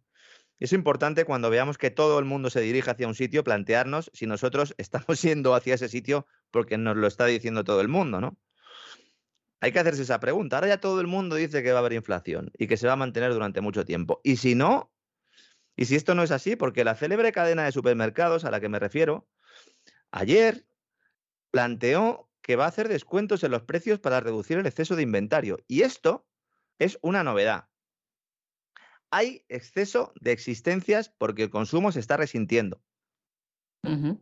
Y eso en determinados artículos tiene que provocar rebajas para poder sacarlos adelante, especialmente en los perecederos, ¿verdad? Los claro. fertilizantes también están desacelerándose. Cuidado, ¿eh?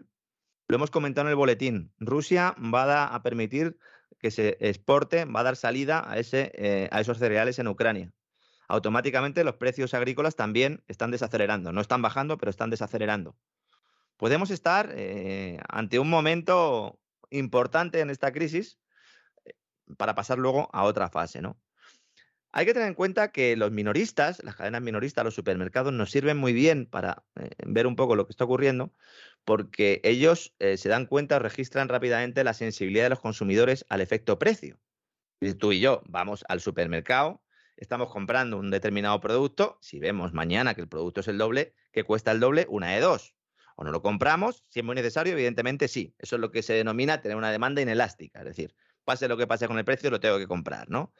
Ahora, en la mayoría de las ocasiones buscarás una alternativa o a lo mejor directamente renuncia a ese producto, ¿no? Y eso es lo que hace, lo que provoca que pueda haber mmm, una eh, relajación también en la evolución de los precios. Para que este efecto se notara mucho en la inflación, tendría que haber una destrucción de demanda, es decir, que la gente directamente dejara de comprar y que mmm, fuera al supermercado con una listita muy corta. Yo no descarto que en algunos países esto se pueda producir, porque es que esto ya en España está pasando ya. España está pasando ya. Gente que compra con mucha alegría, pero mmm, también hay que darse cuenta Hoy hemos tenido los datos de Inditex, ¿verdad? Que tienen, eh, es una empresa de retail en todo el mundo. Han estado bien esos datos, pero están por debajo de las expectativas del mercado y cuidado, ¿no? Pero hay buenas noticias también. Otra buena noticia para considerar que a lo mejor la inflación puede estar desacelerándose, no cayendo, sino desacelerándose. Shanghái ya está operando prácticamente al, al 100% de su capacidad. Es decir, todo aquel lío de las restricciones en los puertos chinos, todo eso prácticamente está solucionando. Entonces, en la medida en que esos cuellos de botella se vayan abriendo, pues vamos a poder tener un cierto margen. El problema es que los bancos centrales, en lugar de aprovechar esto para adoptar las decisiones que tengan que adoptar intentar llevar a la economía pues, eh, eh, a una desaceleración también, pero sin que se produzca una caída por el abismo, pues seguramente se dediquen a hacer política. Y aquí hay un problema adicional, que son las elecciones en Estados Unidos en noviembre. Es que no han podido caer peor, María Jesús. Porque mm. hay una regla no escrita de que la Reserva Federal no puede intervenir cuando falte poco para las elecciones. Se puede considerar que está atrasando o aplazando una crisis o ayudando o sacando liquidez o metiendo, cualquier cosa que haga puede ser interpretada en términos políticos. Y eso introduce otro elemento más de incertidumbre, ¿no? Para saber lo que va a ocurrir en las próximas reuniones de esa Reserva Federal, ¿no? Ahora mismo el gasto de los consumidores de Estados Unidos se está alejando de los bienes duraderos. Entonces, esto pone de relieve que la extraordinaria demanda de bienes que se produjo en 2021 con esa demanda embalsada, algunos decíamos que no podía durar, pues se ha acabado. Eso es lo que se denomina el efecto ketchup. ¿Es ¿eh? ¿Verdad? el efecto ketchup, que tú coges el bote de ketchup, le pegas un golpe y sale todo, ¿no? Tras un atasco. Pues así es como está explicando ahora mismo el, mundo financiero. Hoy en un artículo el economista lo explicaba muy bien, este efecto ketchup, que ha llevado a que ahora mismo la oferta en determinados productos supera la demanda. Y eso es un elemento deflacionario, no inflacionario. Entonces, cuando la demanda caiga del todo, la inflación, o en este caso los niveles de precios, caerán y esto evitaría la estanflación. Por eso digo que hay un cierto debate ahora que me parece interesante y que me parece interesante explicar, eh, sobre todo a, nuestros oyentes, ¿no? Que todos los días tienen la paciencia de escuchar los ladrillos que les coloco aquí, ¿no? De hecho, Ray Dalio, que es uno de los mm, mayores inversores, eh, tiene muchos libros y es uno de los gurús, ¿verdad? De la inversión, tiene una empresa que se llama Bridgewater. Este está diciendo que la subida de tipos de interés se va a detener y en 2024 los bancos centrales los van a volver a rebajar. Es decir, que podríamos ver un ajuste, pero muy corto, de un año y medio a lo mejor de dos años. Dice, el, actual modo de ajuste va a provocar movimientos a la baja en muchos activos, esto ya lo estamos viendo. Dice, el dolor será grande y obligará a los bancos centrales a relajarse nuevamente, probablemente en algún momento cercano a las próximas elecciones presidenciales de Estados Unidos en 2024. Esto es lo mismo que está diciendo Credit Suisse y esto es lo que hemos avanzado aquí también, ¿no? Mm, en algunos programas, ¿no? Va a haber lío con las próximas elecciones porque va a estar Estados Unidos justo en un momento en el que se le va a estar reclamando a la Reserva Federal que vuelva a dar la maquinita. ¿Lo hará la Reserva Federal? Estando el Partido Demócrata, le puede venir muy bien al Partido Demócrata, ¿no? Con Joe Biden que la Reserva Federal haga un rescate, imagínate, ¿no? Se producen las elecciones y ya está saliendo Estados Unidos de la recesión. Fíjate qué importante es esto desde un punto de vista político. Es vital, ¿no? Es vital. Entonces, eh, pues eh, yo creo que ese es el, escenario más plausible, aunque vamos a ir viendo, la economía no es una, no es una ciencia predictiva, es una ciencia con sus leyes, pero no es predictiva, pueden pasar muchas cosas. No seamos tampoco deterministas, lo criticamos siempre y luego a veces y yo el primero, somos muy deterministas, pero hay datos ¿no? que, muestran que la cosa está así. Es como lo del tema de la burbuja inmobiliaria. Hay gente que sigue insistiendo en que no hay eh, burbuja inmobiliaria. Hoy en el diario ABC, perdón, ayer, ¿no? Decía eh, José Ramón Iturriaga en, en un artículo, decía, la burbuja en el ladrillo no existe. Dice, aunque en otros países las cosas estén en otro momento del ciclo, en España estamos lejos de cualquier pinchazo, porque lo que no hay por ninguna parte es burbuja. A ver, en un bien que se compra pidiendo un crédito, si aumenta el coste del crédito, la demanda baja. ¿Cuánto? Esa es la pregunta. Pero que estamos en una burbuja es indudable. De hecho, es que eh, solo hay que ver las cifras. Y también solo hay que ver las cifras para darse cuenta de que también podemos estar tocando techo en esta materia. Y no me lo invento. Datos del Colegio de Registradores. La compra de viviendas y la firma de hipotecas se han ralentizado por primera vez en el último año por la inflación y el alza de los tipos de interés. Tras los importantes incrementos registrados en los últimos 12 meses, ahora mismo la compra de casas sigue sumando un 12% en abril en comparación con el mismo mes del año pasado, pero es menos la tendencia es a la baja. Evidentemente. Es que llega un momento ya en el que mm, el mercado es el que es. Es verdad que hay mucha más demanda que oferta en determinadas tipologías de vivienda y en determinadas zonas, y eso es lo que hace que los precios sigan subiendo, es indudable que hay una burbuja. ¿Y qué se, y qué se demanda más? Eh, ¿Vivienda nueva o de segunda mano? Porque yo veo muchas grúas puestas en marcha, al menos en la costa. Parece que hay promociones por todos los lados. Sí, la, promoción de obra nueva eh, se ha disparado notablemente, basada sobre todo ¿no? en esos tipos de interés bajos que han, hecho que determinadas, eh, determinadas obras fueran rentables cuando a lo mejor no tendrían que serlo pero lo que hay es muchísima demanda y entonces era, necesaria, era, necesario cubrir oferta. También es verdad que en los, últimos tiempos, insisto, eh, la alegría va por barrios, hablar de mercado inmobiliario eh, para un país ya es eh, un poco... pues demasiado no pretencioso, porque claro, insisto, es que en la misma ciudad un barrio puede tener una oferta y una demanda completamente distinta en función del sitio de la ciudad o del municipio en el que esté, pero indudablemente hay una alta demanda de casas de segunda mano.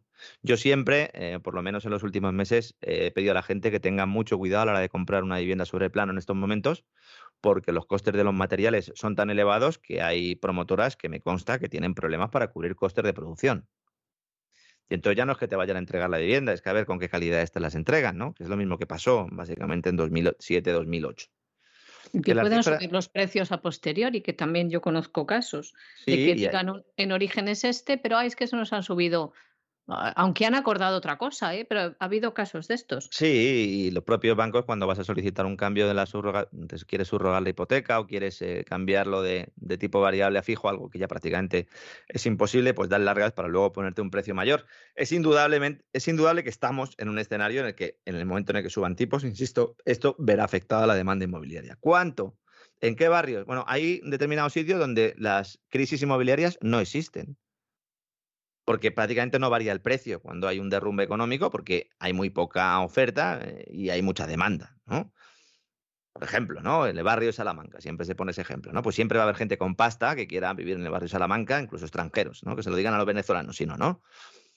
Entonces, ahí, están pues subiendo en muchas zonas, ¿eh? Sí, sí, Hay zonas en Guarilla que se ha subido al 10, incluso un 17%. Ahora mismo estamos en un periodo de escalada de precios eh, espectacular y hay mucha gente que dice que va a seguir. Pues yo mm, recomendaría a todo el mundo que a la gente que dice que va a seguir esta burbuja, pues que la apunte en la matrícula y dentro de un año, un año y medio hablamos.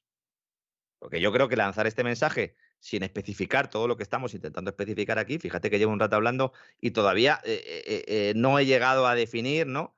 Porque, claro, mucha gente estará diciendo, bueno, y en mi barrio es que no lo, no lo podemos saber. Habría que hacer un estudio muy adecuado de su barrio, de la tipología de vivienda que tiene usted, de si la demanda para su vivienda eso no es, si un fondo de inversión se lo puede comprar, si a lo mejor no, si está usted cometiendo un error porque espera vender dentro de dos años, a lo mejor cuando vaya a vender ya se ha producido una caída del precio. Son muchos elementos, pero en lo que coinciden todos, ¿eh? sectorialmente podríamos decir, es que la vivienda es un bien duradero que además hay que comprar mediante el crédito, fundamentalmente, con lo cual si hay restricciones de crédito habrá problemas de demanda. Y eso es así. Y habrá inmuebles que se verán más o menos perjudicados. También hay noticia en Estados Unidos, la secretaria del Tesoro, Janet Yellen, que fue ex, eh, máxima responsable de la Reserva Federal, recordemos, ¿eh? del Banco Central de Estados Unidos, ha comparecido en el Senado y ya empieza a caerse del burro ya dice que igual sí se equivocó al decir que la inflación era transitoria y que remitiría rápidamente, ¿no?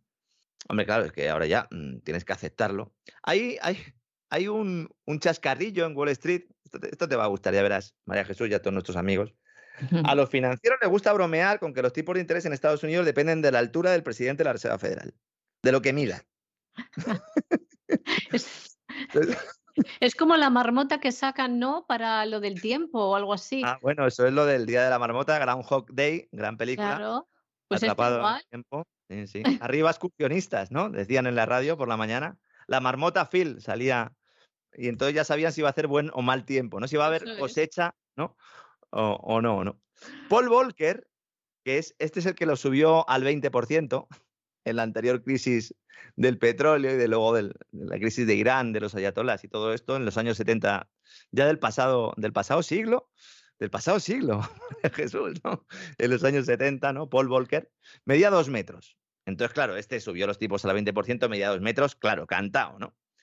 Y mientras estaba al frente del Banco Central Americano, como digo, fijó las tasas en este nivel que es el más alto de las últimas cuatro décadas, ¿no?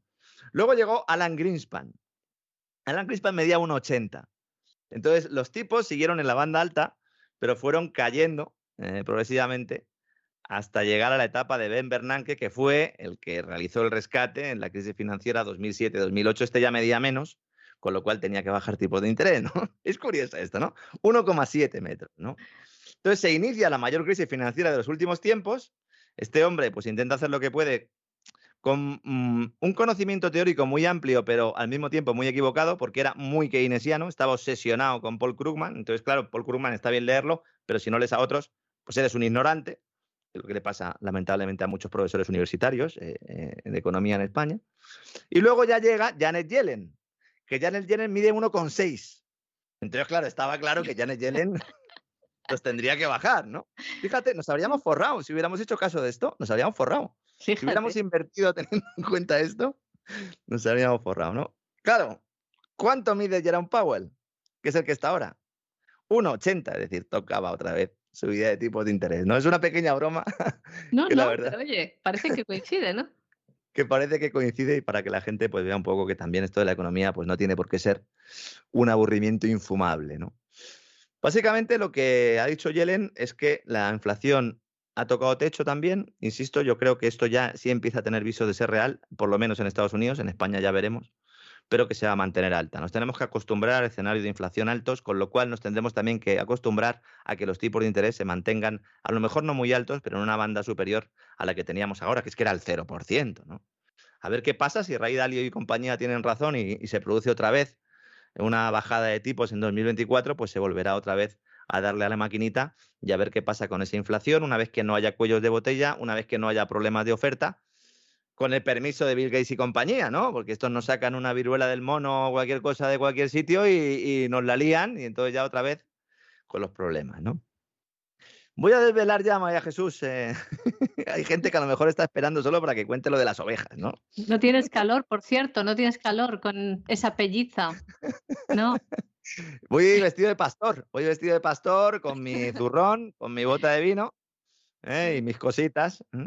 La verdad es que a mí, a mí me hubiera gustado ¿eh? ser pastor, eh, fu- fuera broma, me hubiera gustado, habría meditado mucho. Eh, lo que no sé es eh, si hubiera aguantado mucho tiempo, ¿no? Nueva Zelanda ha publicado un proyecto de ley para ponerle precio a las emisiones agrícolas en un intento eh, desesperado por abordar una de las mayores fuentes de gases de efecto invernadero. ¿Saben cuál es? El eructo, los eructos de las ovejas y el ganado y resto de ventosidades. madre mía. Le van a poner precio a los eructos de las ovejas. Mira, ¿Y quién lo va a pagar? Nosotros. Nosotros lo vamos a pagar. Es que es, es espectacular. Van a meterle un impuesto a las exportaciones agrícolas. Pero oigan, no están diciendo que hay una gran hambruna. No nos están diciendo que la culpa es de Putin, que es muy malo, que tal, que tararí, que te vi.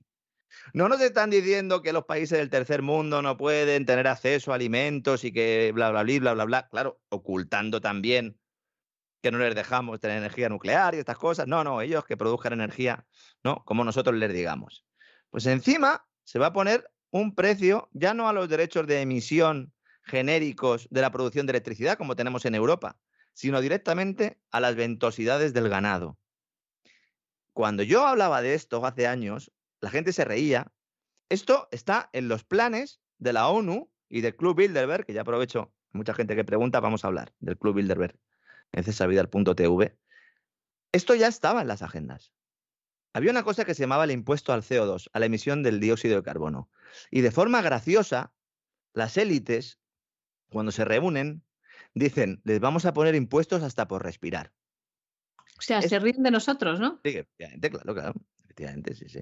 Ellos lo, hay que tener en cuenta de que son sociópatas, es decir, la mayor parte de ellos no tienen ningún tipo de, de empatía, entonces consideran que, que somos como animales en una granja. Lo he explicado muchas veces, pero Sí, mm, sí. es duro, pero es así.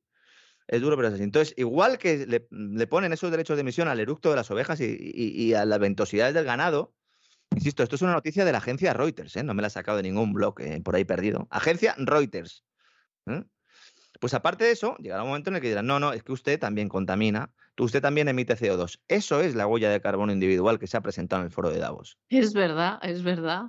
Eso es. Dice, no, es que claro, usted con la vida que lleva, usted provoca unas emisiones de CO2. ¿Ha comido usted cocido? Pues le ponemos Claro. un impuesto, ¿verdad?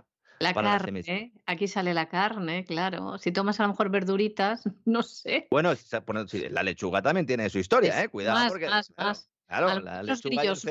CO2, la lechuga y el CO2 no se llevan demasiado bien, ¿no? No, no, a lo mejor el, al- por eso a ver cómo sostienen esto. A lo mejor los grillos no. Pero- bueno, claro, ahí no, los grillos son para comer. Es que hay que sé, precisar. sé. Claro, los grillos son sé el, son chapulín, el chapulín que me comía yo en México cuando iba por allí. Hay un oyente que se enfadó mucho eh, eh, ayer porque dije que AMLO, el presidente de México, eh, eh, trabaja en realidad para la banca. Bueno, lo vuelvo a decir. Básicamente, hoy el, gobierno de México ha vuelto a abrir las puertas a BBVA, que va a seguir allí metiendo pastas puertas. O sea que lamentablemente, pues eh, esto es así, ¿no? En la noticia de Reuters, que la noticia en sí ya, no sé, la voy a imprimir y la voy a guardar, ¿no? En ese archivo que tengo yo de noticias que parecen de broma, pero no lo son, nos justifica el articulista de Reuters, una de las agencias de noticias más importantes del mundo, por qué hay que establecer estos derechos de emisión a los eructos de las ovejas y el ganado, que es como la palabra concreta que utiliza él. Entonces dice, la propuesta convertiría a Nueva Zelanda, un gran exportador agrícola, en el primer país en tener agricultores que paguen por las emisiones del ganado. Los agricultores pueden pagar más o menos, eh, si nos está escuchando algún agricultor ya est- estará ya directamente cogiendo la azada para matar a alguien porque dirá, pero más costes. Pero si las cosechas no se están recogiendo porque no, no pueden echar gasoil en los tractores. Pero bueno, le metemos otro coste, ¿no? Que al final ese coste tiene que ir al precio, evidentemente. Entonces, ¿esto qué es? Además genera más inflación. ¿Qué quieren? Más inflación. Pero nos dice el articulista de Reuters, Nueva Zelanda, hogar de 5 millones de personas, tiene unos 10 millones de bovinos y 26 millones de ovejas. Pues que se preparen, Sí. que se preparen. Que tocan a 5 ovejas por persona. Esto es, no sé, mm, supongo que habrá uno que tenga muchas, ¿no? Porque si no, eh, esto es como el del chiste, ¿no? Y dice, bueno, ¿y dónde guardas el cerdo? Eh, eh, ¿Tienes un cerdo en tu casa? Y dice, sí, dice, debajo de la cama. Dice, "Bu- pues ahí olerá mal, ¿no? Dice, bueno, pues que se fastidie, ¿no? Pues esto sería un poco así, ¿no? 26 millones de ovejas. Resulta que casi la mitad de las emisiones totales de Nueva Zelanda provienen de la agricultura, principalmente metano. Metano.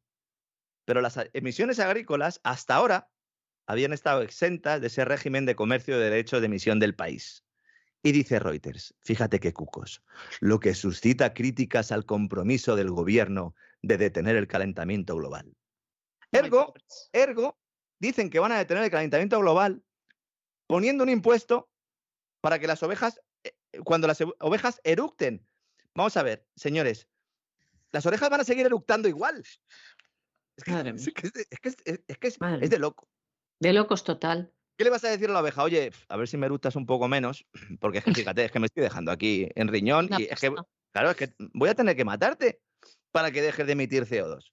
Estamos en un mundo de locos. La gente va caminando por la calle como zombies. Levanten la mirada del teléfono móvil, apaguen la televisión y de vez en cuando pónganse un poco de rock and roll, porque es que, si no nos pegamos un tiro, María Jesús. Eh, Sí, pero es lo que quieren, si ya lo sabemos, parte del plan, tener a las personas alienadas, alienadas y metidas en el pan y circo de la, de, de- de la tele y, y las series, ahora el Netflix, ¿no? También Sí. sería parte de encerrar a la gente para que se enganchara al No, me acordé mucho de ti el otro día que me mencionaste el caso de Disney, de si estaban o no en, en el ajo globalista.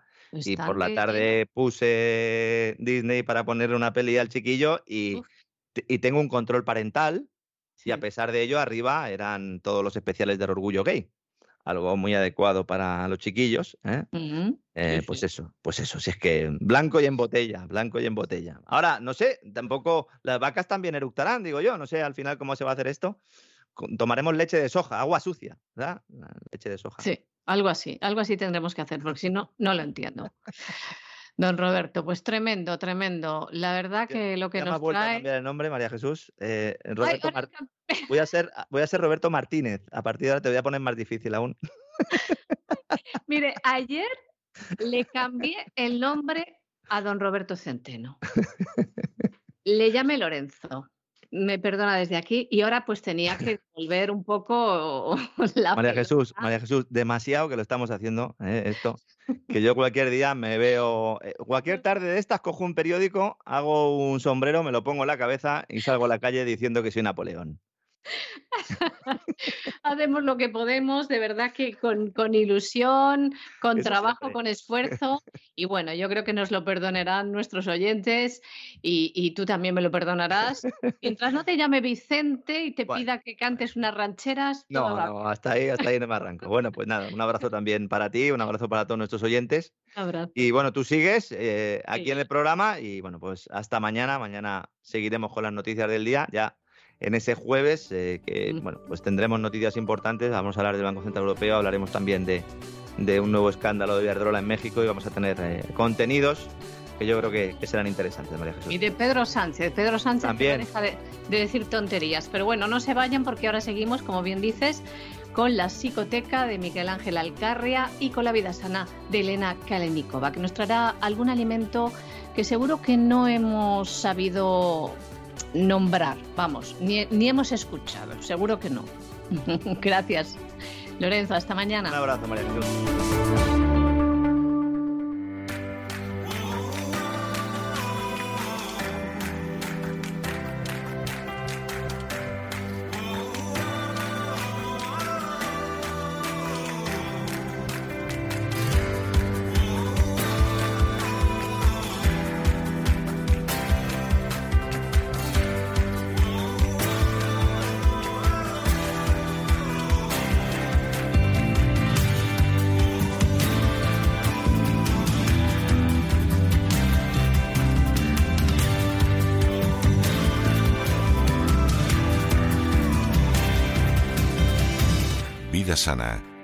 Elena Kalinnikova.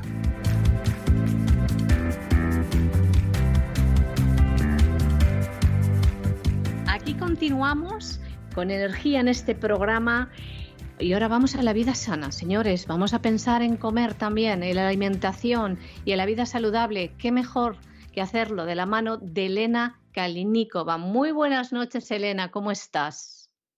Buenas noches, María Jesús. Me alegro mucho de escucharte.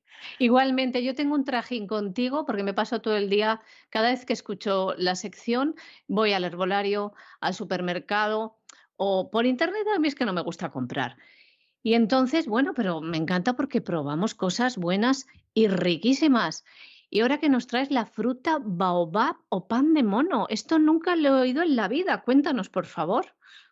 Pues mira, María Jesús, eh, vamos a terminar en este programa sobre todas las alternativas saludables que existen hoy en día que sustituyen las harinas tradicionales. Hoy cerramos ya el tema. Así que sí, hoy he preparado, eh, digamos, una harina que está hecha con la fruta de baobab o también se llama pan de mono. Y es un superalimento africano.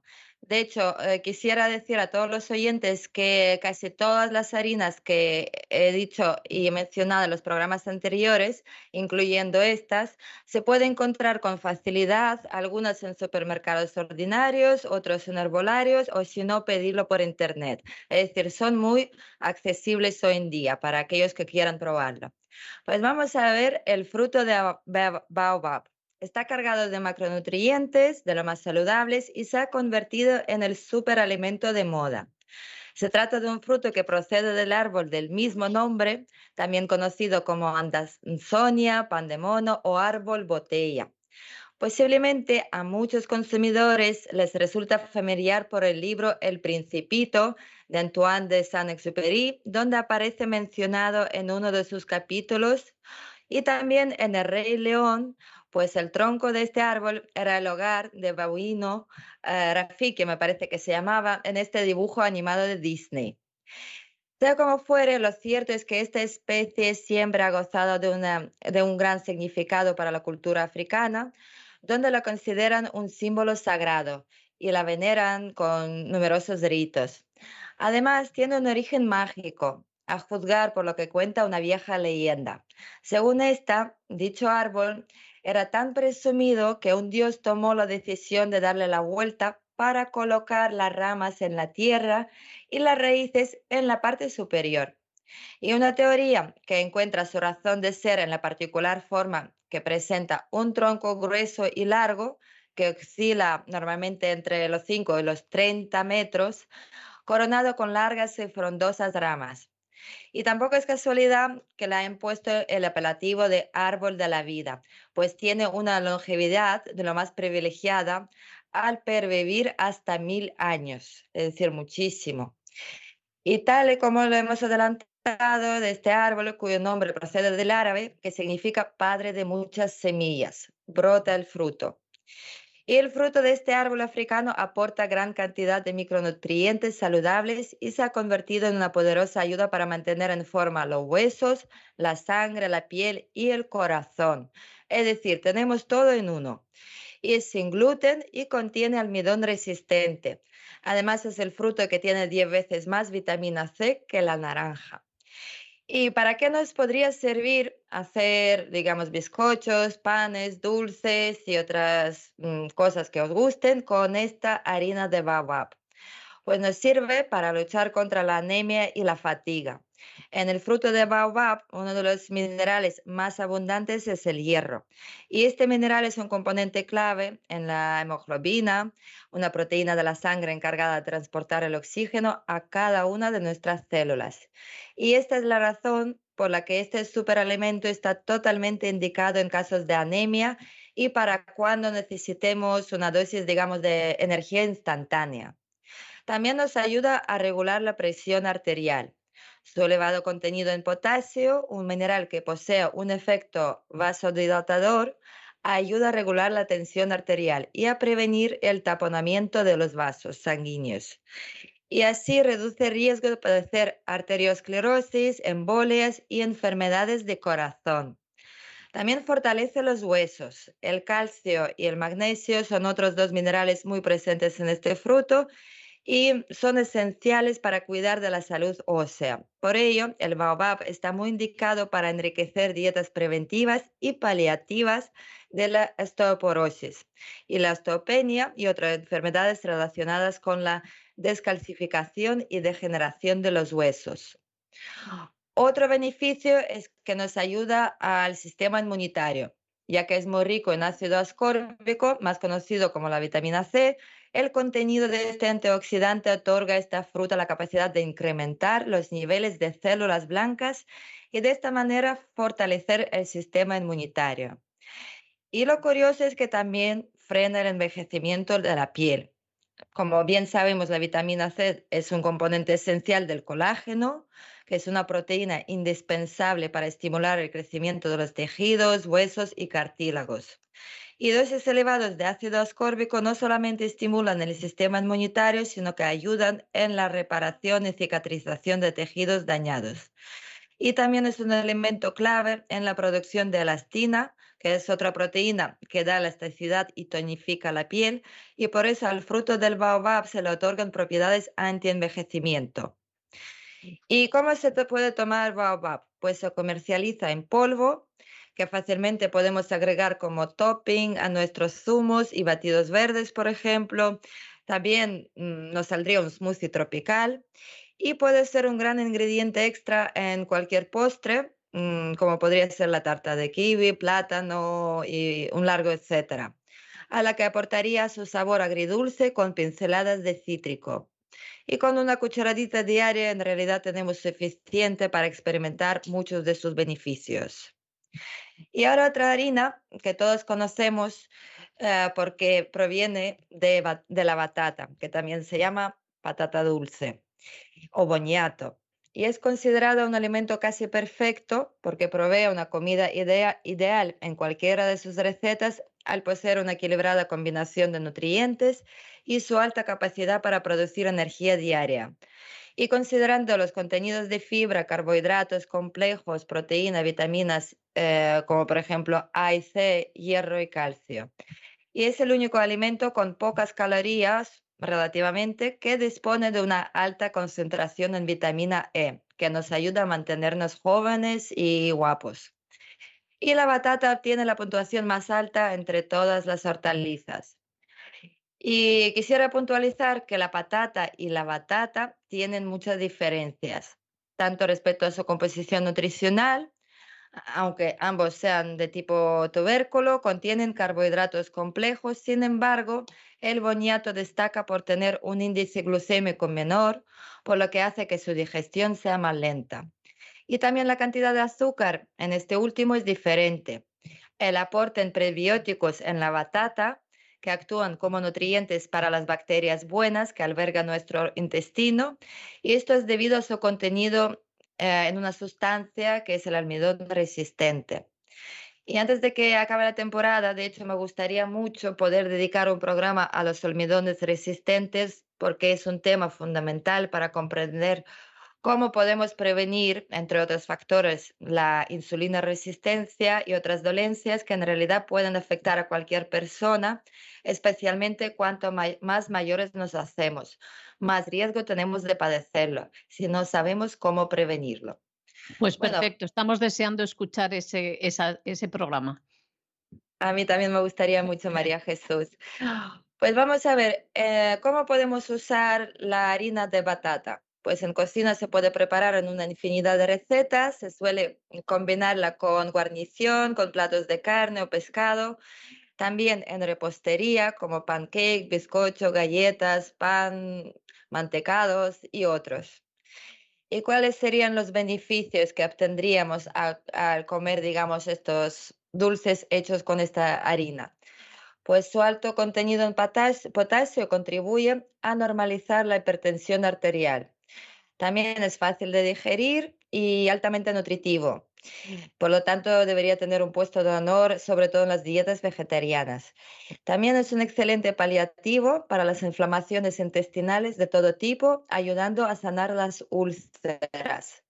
Y otra de las sorprendentes propiedades de boniato es que contribuye a deshacer los residuos tóxicos, ya que se une a los metales pesados, facilitando la evacuación del organismo y tradicionalmente se ha considerado un buen alimento bueno para la circulación sanguínea.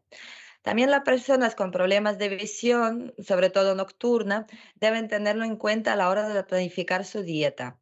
Y entre las propiedades de la batata también destaca su riqueza en flavonoides.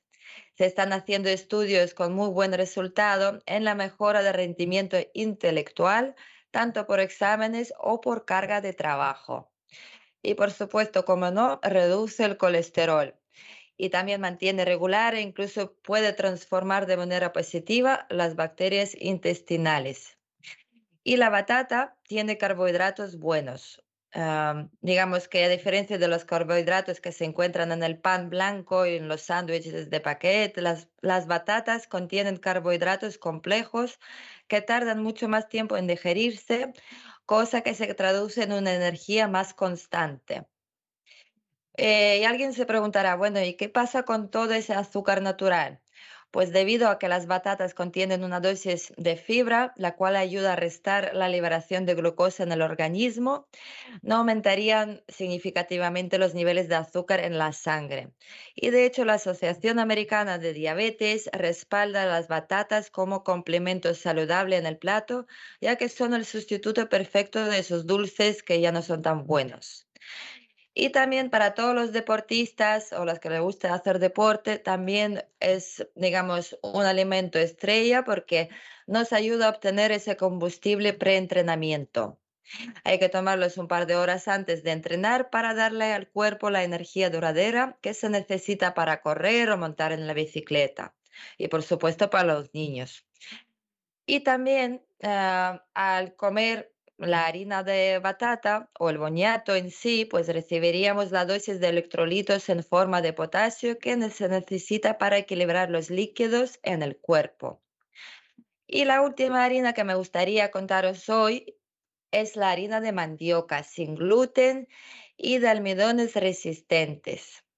La mandioca, también conocido como yuca o tapioca, es un arbusto de la familia Euphorbiaceae y se cultiva en Sudamérica y en África. Y la parte comestible son sus raíces, unos tubérculos que presentan alto valor alimentario a partir del cual se obtiene la harina de mandioca. Este alimento es muy importante por su alto valor alimenticio. y también aporta mucha energía, por lo tanto es excelente para deportistas, niños y personas activas. Y debido a que el 80% de su composición son carbohidratos, por lo que podría ser beneficioso para las personas que desean aumentar de peso o que realicen actividad física de alta intensidad.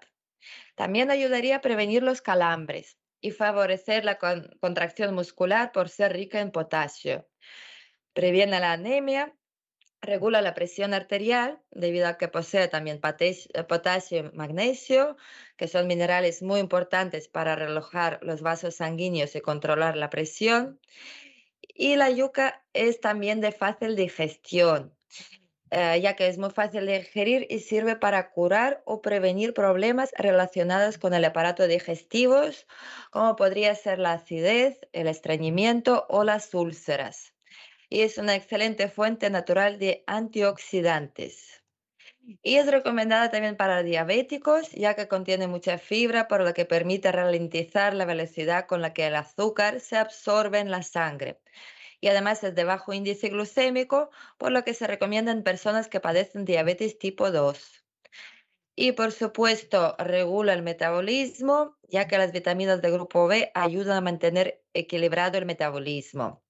Y actúa, como desintoxicante y depurativo gracias a su contenido en resveratrol, que reduce los niveles de colesterol, digamos, malo, entre comillas, y mejora la circulación de la sangre, aumentando la producción de plaquetas. Y previene la arteriosclerosis y la formación de trombos, facilita el drenaje linfático y reduce el exceso de ácido úrico su poder antiinflamatorio también es bien conocido, ya que ayuda a los pacientes con problemas de articulares, así como a reducir los dolores musculares o de huesos y tendones. También refuerza el sistema inmunitario y contiene ácido fólico, un nutriente muy importante durante el embarazo y la lactancia. Y al no contener gluten, es una opción excelente para los celíacos, para sustituir los cereales con gluten y obtener una buena fuente de carbohidratos.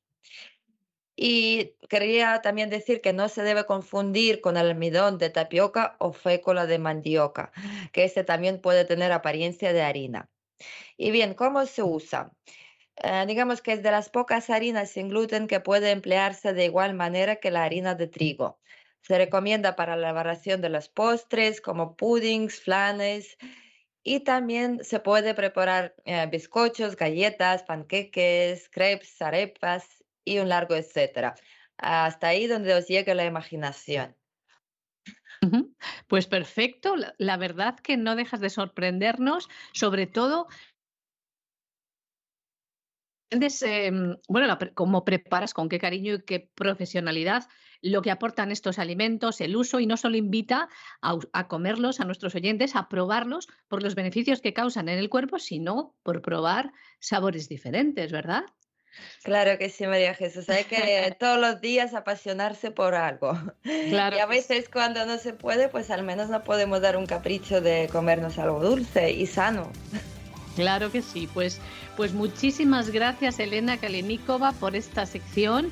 Un abrazo muy fuerte y nos vemos la próxima semana. Nos escuchamos. Eh, seguramente ya te escuché, hables con César, pero yo encantada de saludarte siempre que sea menester. Muchas gracias. Y yo también, María Jesús, es un placer siempre estar contigo, es un honor y muchísimas gracias por todo. Un abrazo muy fuerte. Un abrazo. C'est une chanson qui nous ressemble. Toi, tu m'aimais et je t'aimais. La psicoteca con Miguel Ángel Alcarria.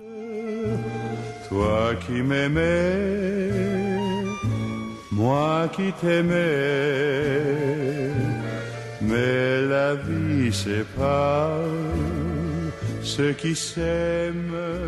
Pues aquí estamos, aquí seguimos en este programa La Voz y ahora vamos a terrenos algo más amables, entre comillas, porque el tema que nos trae hoy don Miguel Ángel Alcarria en su psicoteca es eh, importante y es algo que sufren muchas personas. Nos vamos hasta Ciudad de México, donde allí se encuentra eh, don Miguel Ángel Alcarria. Muy buenas noches. Muy buenas noches, doña María Jesús. Un placer compartir sección hoy con usted. Igualmente, de verdad. Hoy vamos a hablar acerca de las relaciones tóxicas.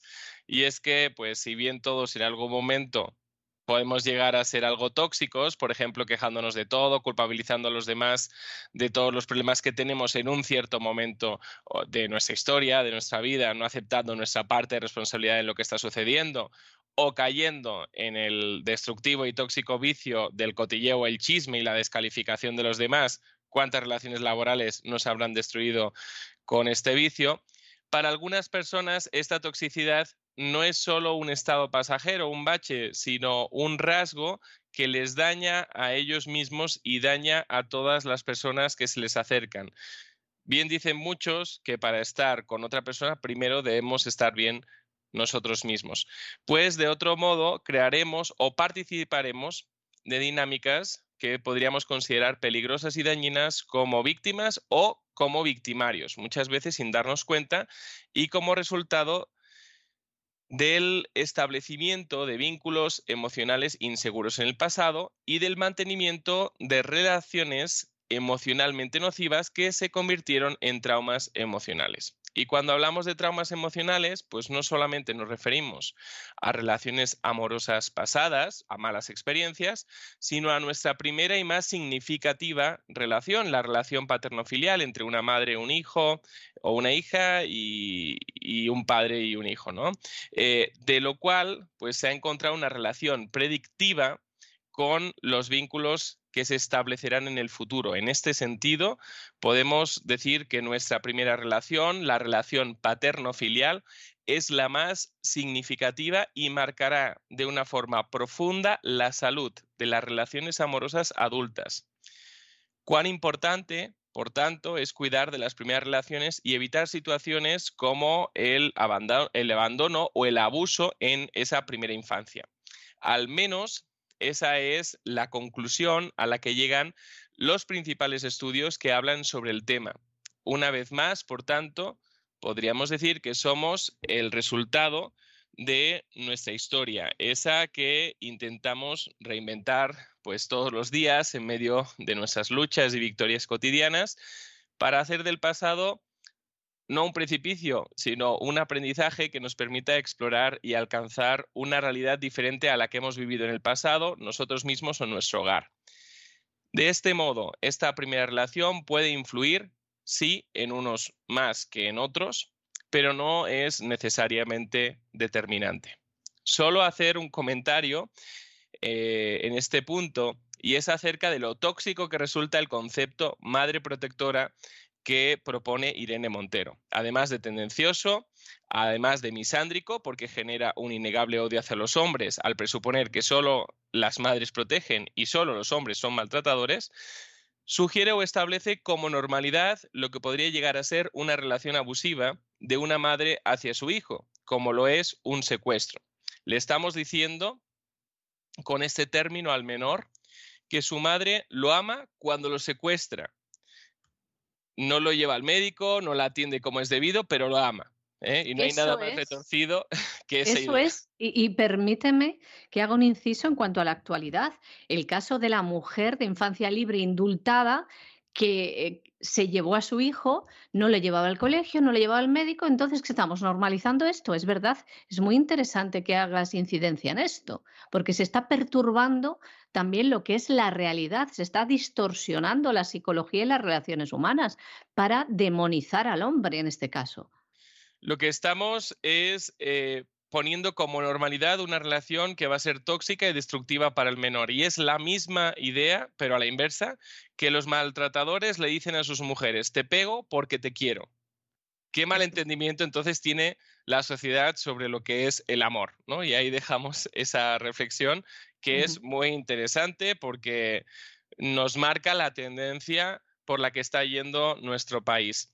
Bueno, llegados a este punto, muchos de nuestros oyentes seguro habrán pensado en casos conocidos, en relaciones que ellos o ellas mismas han mantenido, relaciones que han considerado tóxicas, venenosas, tormentosas, desgastantes, al tratarse de parejas y vamos a hablar de tres grandes perfiles o patrones, aunque haya más.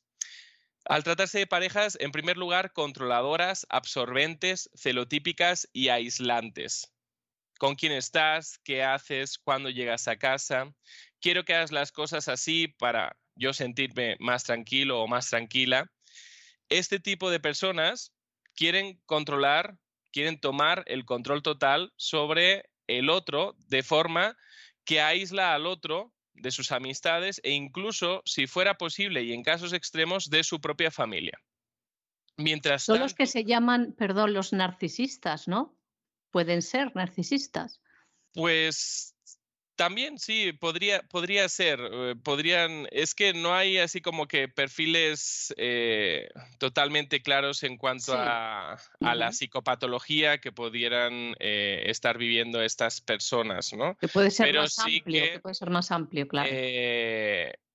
coincido contigo en el apunte, en el sentido de que eh, los trastornos de la personalidad están muy relacionados con este tipo de, patologías. Son trastornos que eh, mm, habitualmente no nos encontramos en consulta y estamos hablando de en torno a un 10% de la población que podría tener un trastorno de la personalidad, o sea que eh, por ahí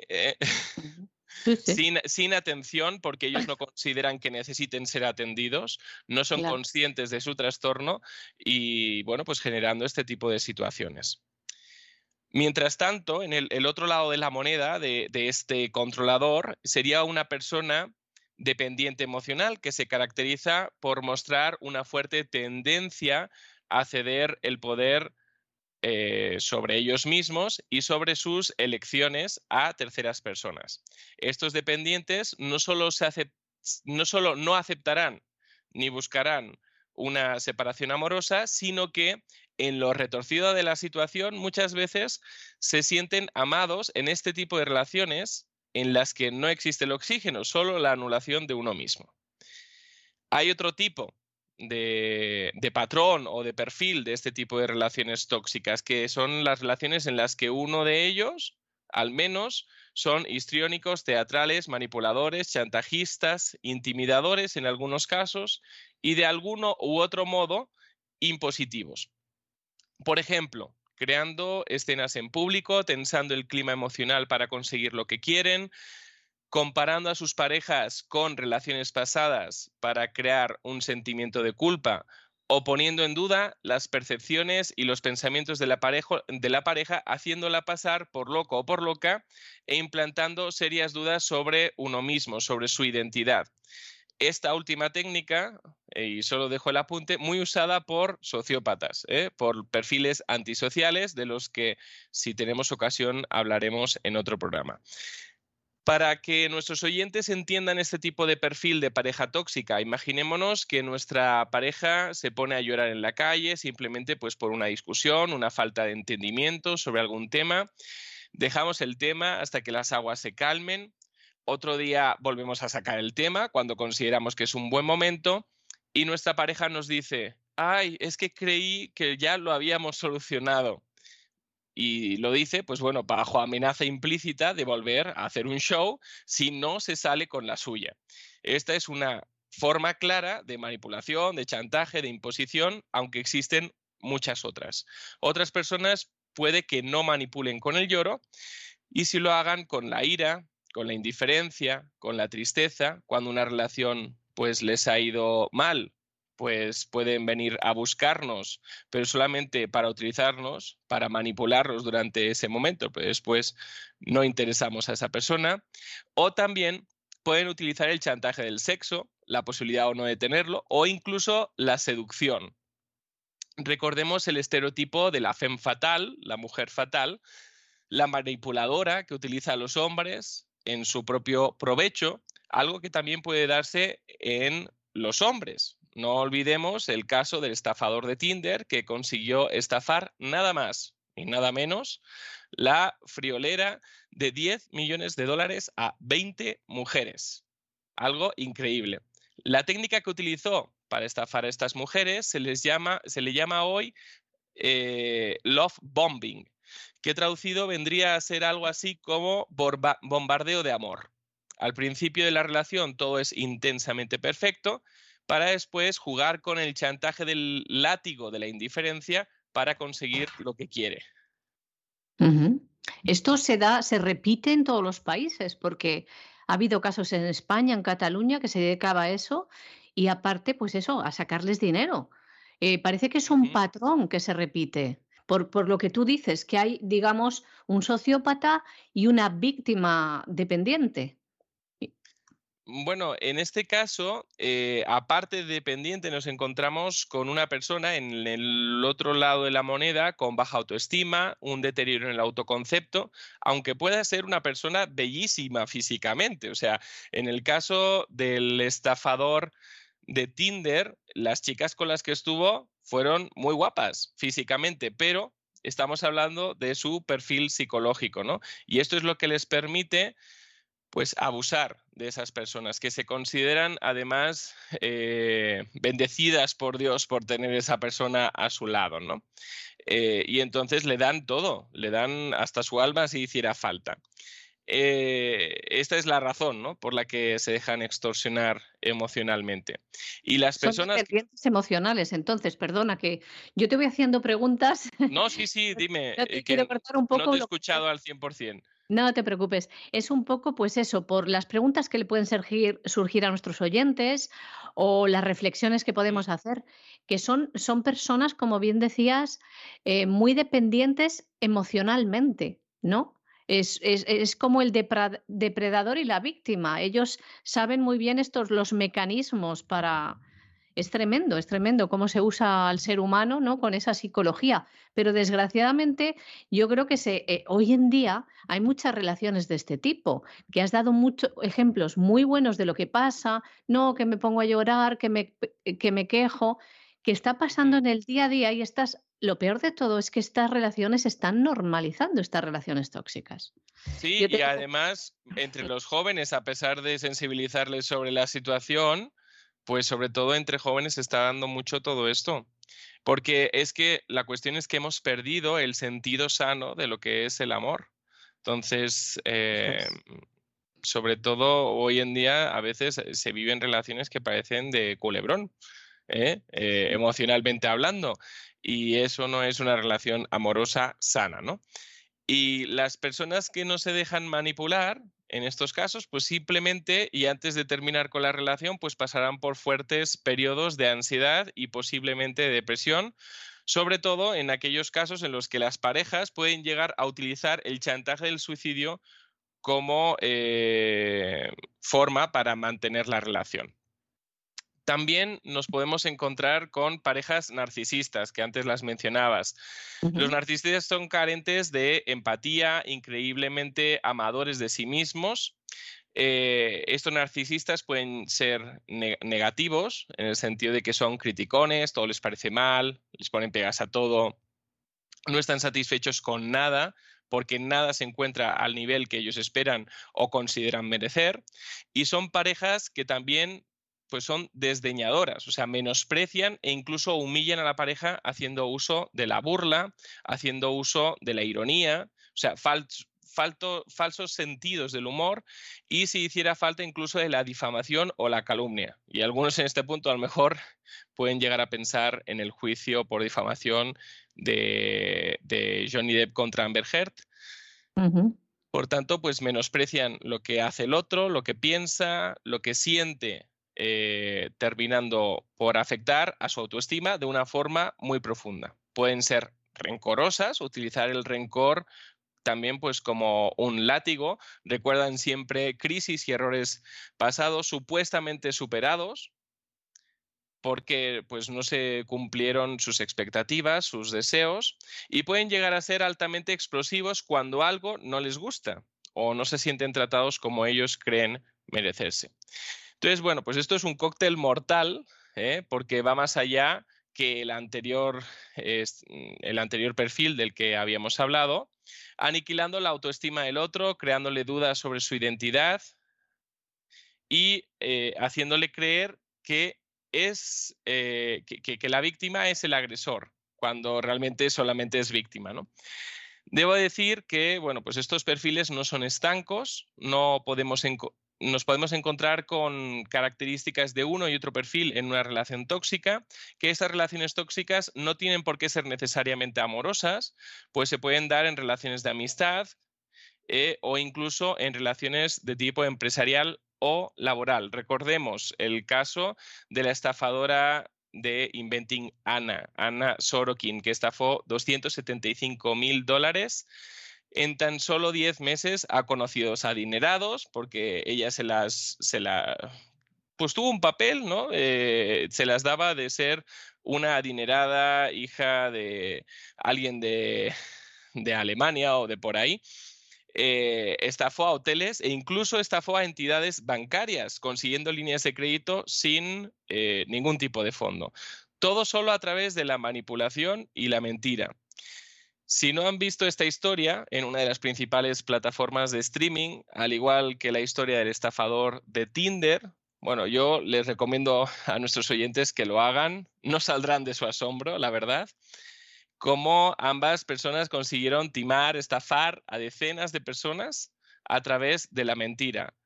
No una mentira demasiado elaborada, o sea, si los demás hubieran indagado un poco, se habrían dado cuenta de que estaban siendo estafados, pero bueno, pues usaron la manipulación emocional sin que casi nadie dudara de ellos. Desde este punto de vista, eh, podemos decir que eh, son casos dignos de estudio a nivel forense o criminológico, ¿no?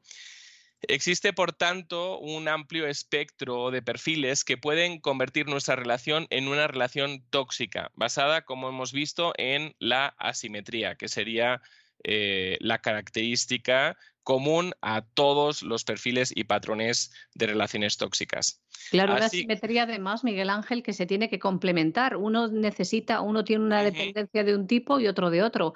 Y está muy bien que aconsejes estas series. A ver si nos, eh, no sé si sabes el nombre o si no, bueno, eh, lo, lo, buscamos. Em, porque la gente le puede servir también de orientación, ¿no? Verlo desde fuera para no caer en este tipo de, engaños, llamémosle así, ¿no? O en esas redes. Pues sí, y para ver que a lo mejor hay áreas en nuestra vida que necesitan ser sanadas, ¿eh? que necesitan eh, de, médico emocional, de un psicólogo, y no es para nada vergonzoso eso, ¿eh? el necesitar ayuda, sino que nos puede ayudar a no caer en las redes de este tipo de personalidades manipuladoras. Así que, bueno, pues vayamos con cuidado. Y con esto no quiero atemorizar eh, a nuestros oyentes.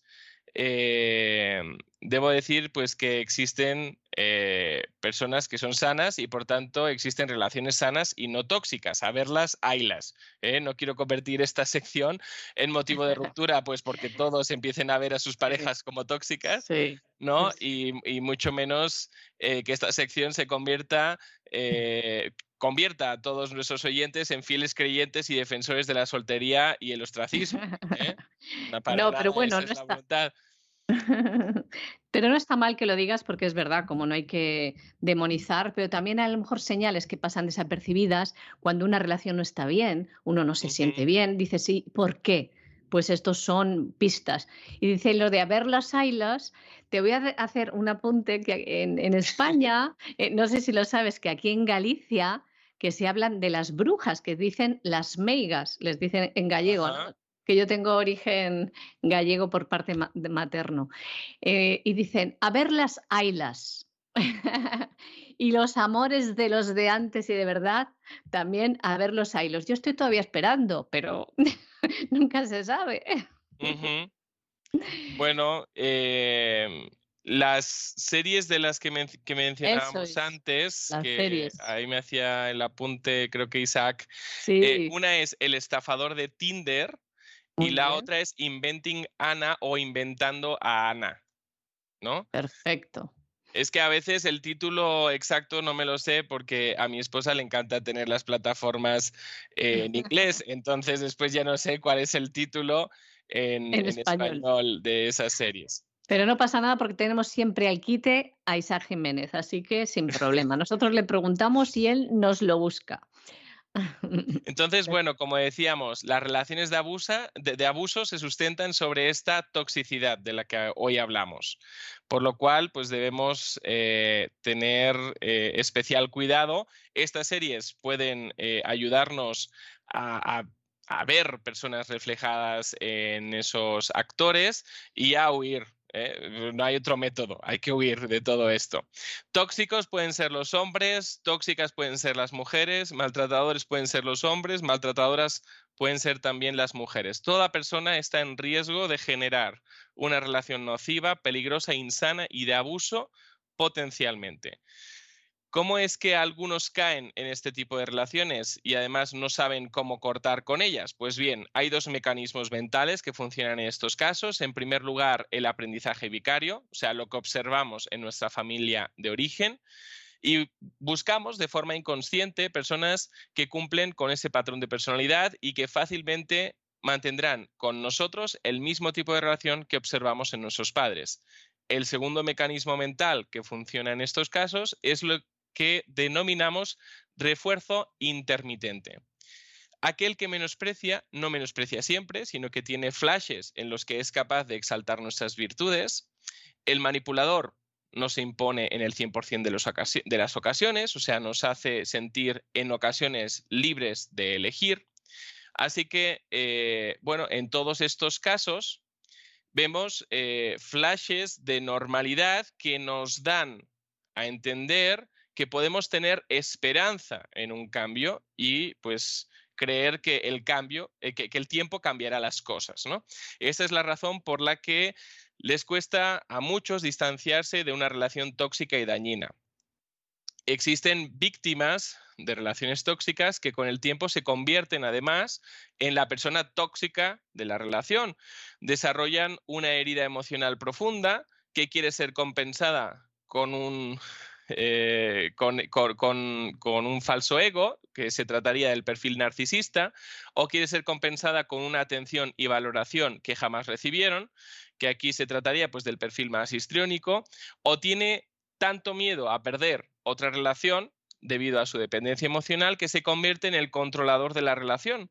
De forma que podemos decir que en algunos casos hay personas a las que les es muy difícil salir de esta espiral que son las relaciones tóxicas. ¿Cómo evitar, por entonces, caer en este tipo de relaciones? Pues aprender a comunicar de una forma efectiva nuestros pensamientos y emociones y hacerlos valer, poner límites que sean sanos. Cualquier relación, como decíamos antes, de asimetría, pues es una relación tóxica. ¿eh? No debemos caer en esa trampa y también no debemos caer en la trampa de lavar los trapos sucios en casa, sino buscar ayuda cuando la necesitamos. Yo creo que esos son eh, tres consejos básicos para evitar caer en este tipo de relaciones. Un amor sano, una relación sana, a diferencia de todas las características de las relaciones tóxicas que hemos enumerado hasta el momento, siempre se caracteriza por ser capaz de amar, ser capaz de ser amado, ser honesto y sincero, transparente, no ser egoísta, sino dadivoso, confiar en los demás, respetar y validar al otro, validar sus pensamientos, emociones, decisiones, nada más lejos que el término madres protectoras en este sentido, que no respeta para nada al menor. Además, se caracteriza por valorar a los demás y tener un concepto correcto de los demás, así como de uno mismo, de forma que no cae en la trampa de crear relaciones de poder donde uno subyuga al otro o el otro al uno, y se caracteriza el amor sano por ser capaz de perdonar y restaurar aquello que ha sido deteriorado. Pero la verdad es que eso debe ser de verdad, ¿no? porque hay perdones que no son perdones y restauraciones que no son restauraciones. Si perdonamos, debemos poder eh, no guardar rencor y sacar el, y dejar de sacar el tema una y otra vez. Y si restauramos y pedimos perdón, debemos saber aceptar el mal causado y enmendarlo en la medida de lo posible. Algo difícil de conseguir si eh, nuestro orgullo domina nuestro corazón. Para terminar, solo invitar a nuestros oyentes la semana que viene a la sección de la psicoteca. Continuaremos en parte con este tema en el sentido de eh, vamos a trabajar el tema del divorcio, cómo afrontarlo, con qué enfoque gestionar la custodia de los hijos, nada más relevante que esto, ya que tres de cuatro matrimonios terminan en ruptura. Ya digo, no quiero que la gente salga de, traumatizada de esta sección de hoy, ¿no? Pero bueno, Dios mediante, estaremos trabajando este tema, doña María Jesús. Pues eh, muchas gracias, Miguel Ángel Alcarri. Ha sido un tema muy interesante para reflexionar, para abrir los ojos y bueno, también aprender que uno tiene que estar bien primero consigo mismo para tratar de de, unirse a otra persona, ¿no? Sobre todo, sobre todo algo muy complicado, ¿no? Porque cada uno, como se dice, venimos de nuestra madre y nuestro padre y traemos nuestras historias. Y bueno, pero gracias a estos consejos de la psicoteca que nos trae cada semana, Miguel Ángel, pues seguro que lo conseguimos. Hasta la semana que viene y un abrazo muy fuerte. Un fuerte abrazo.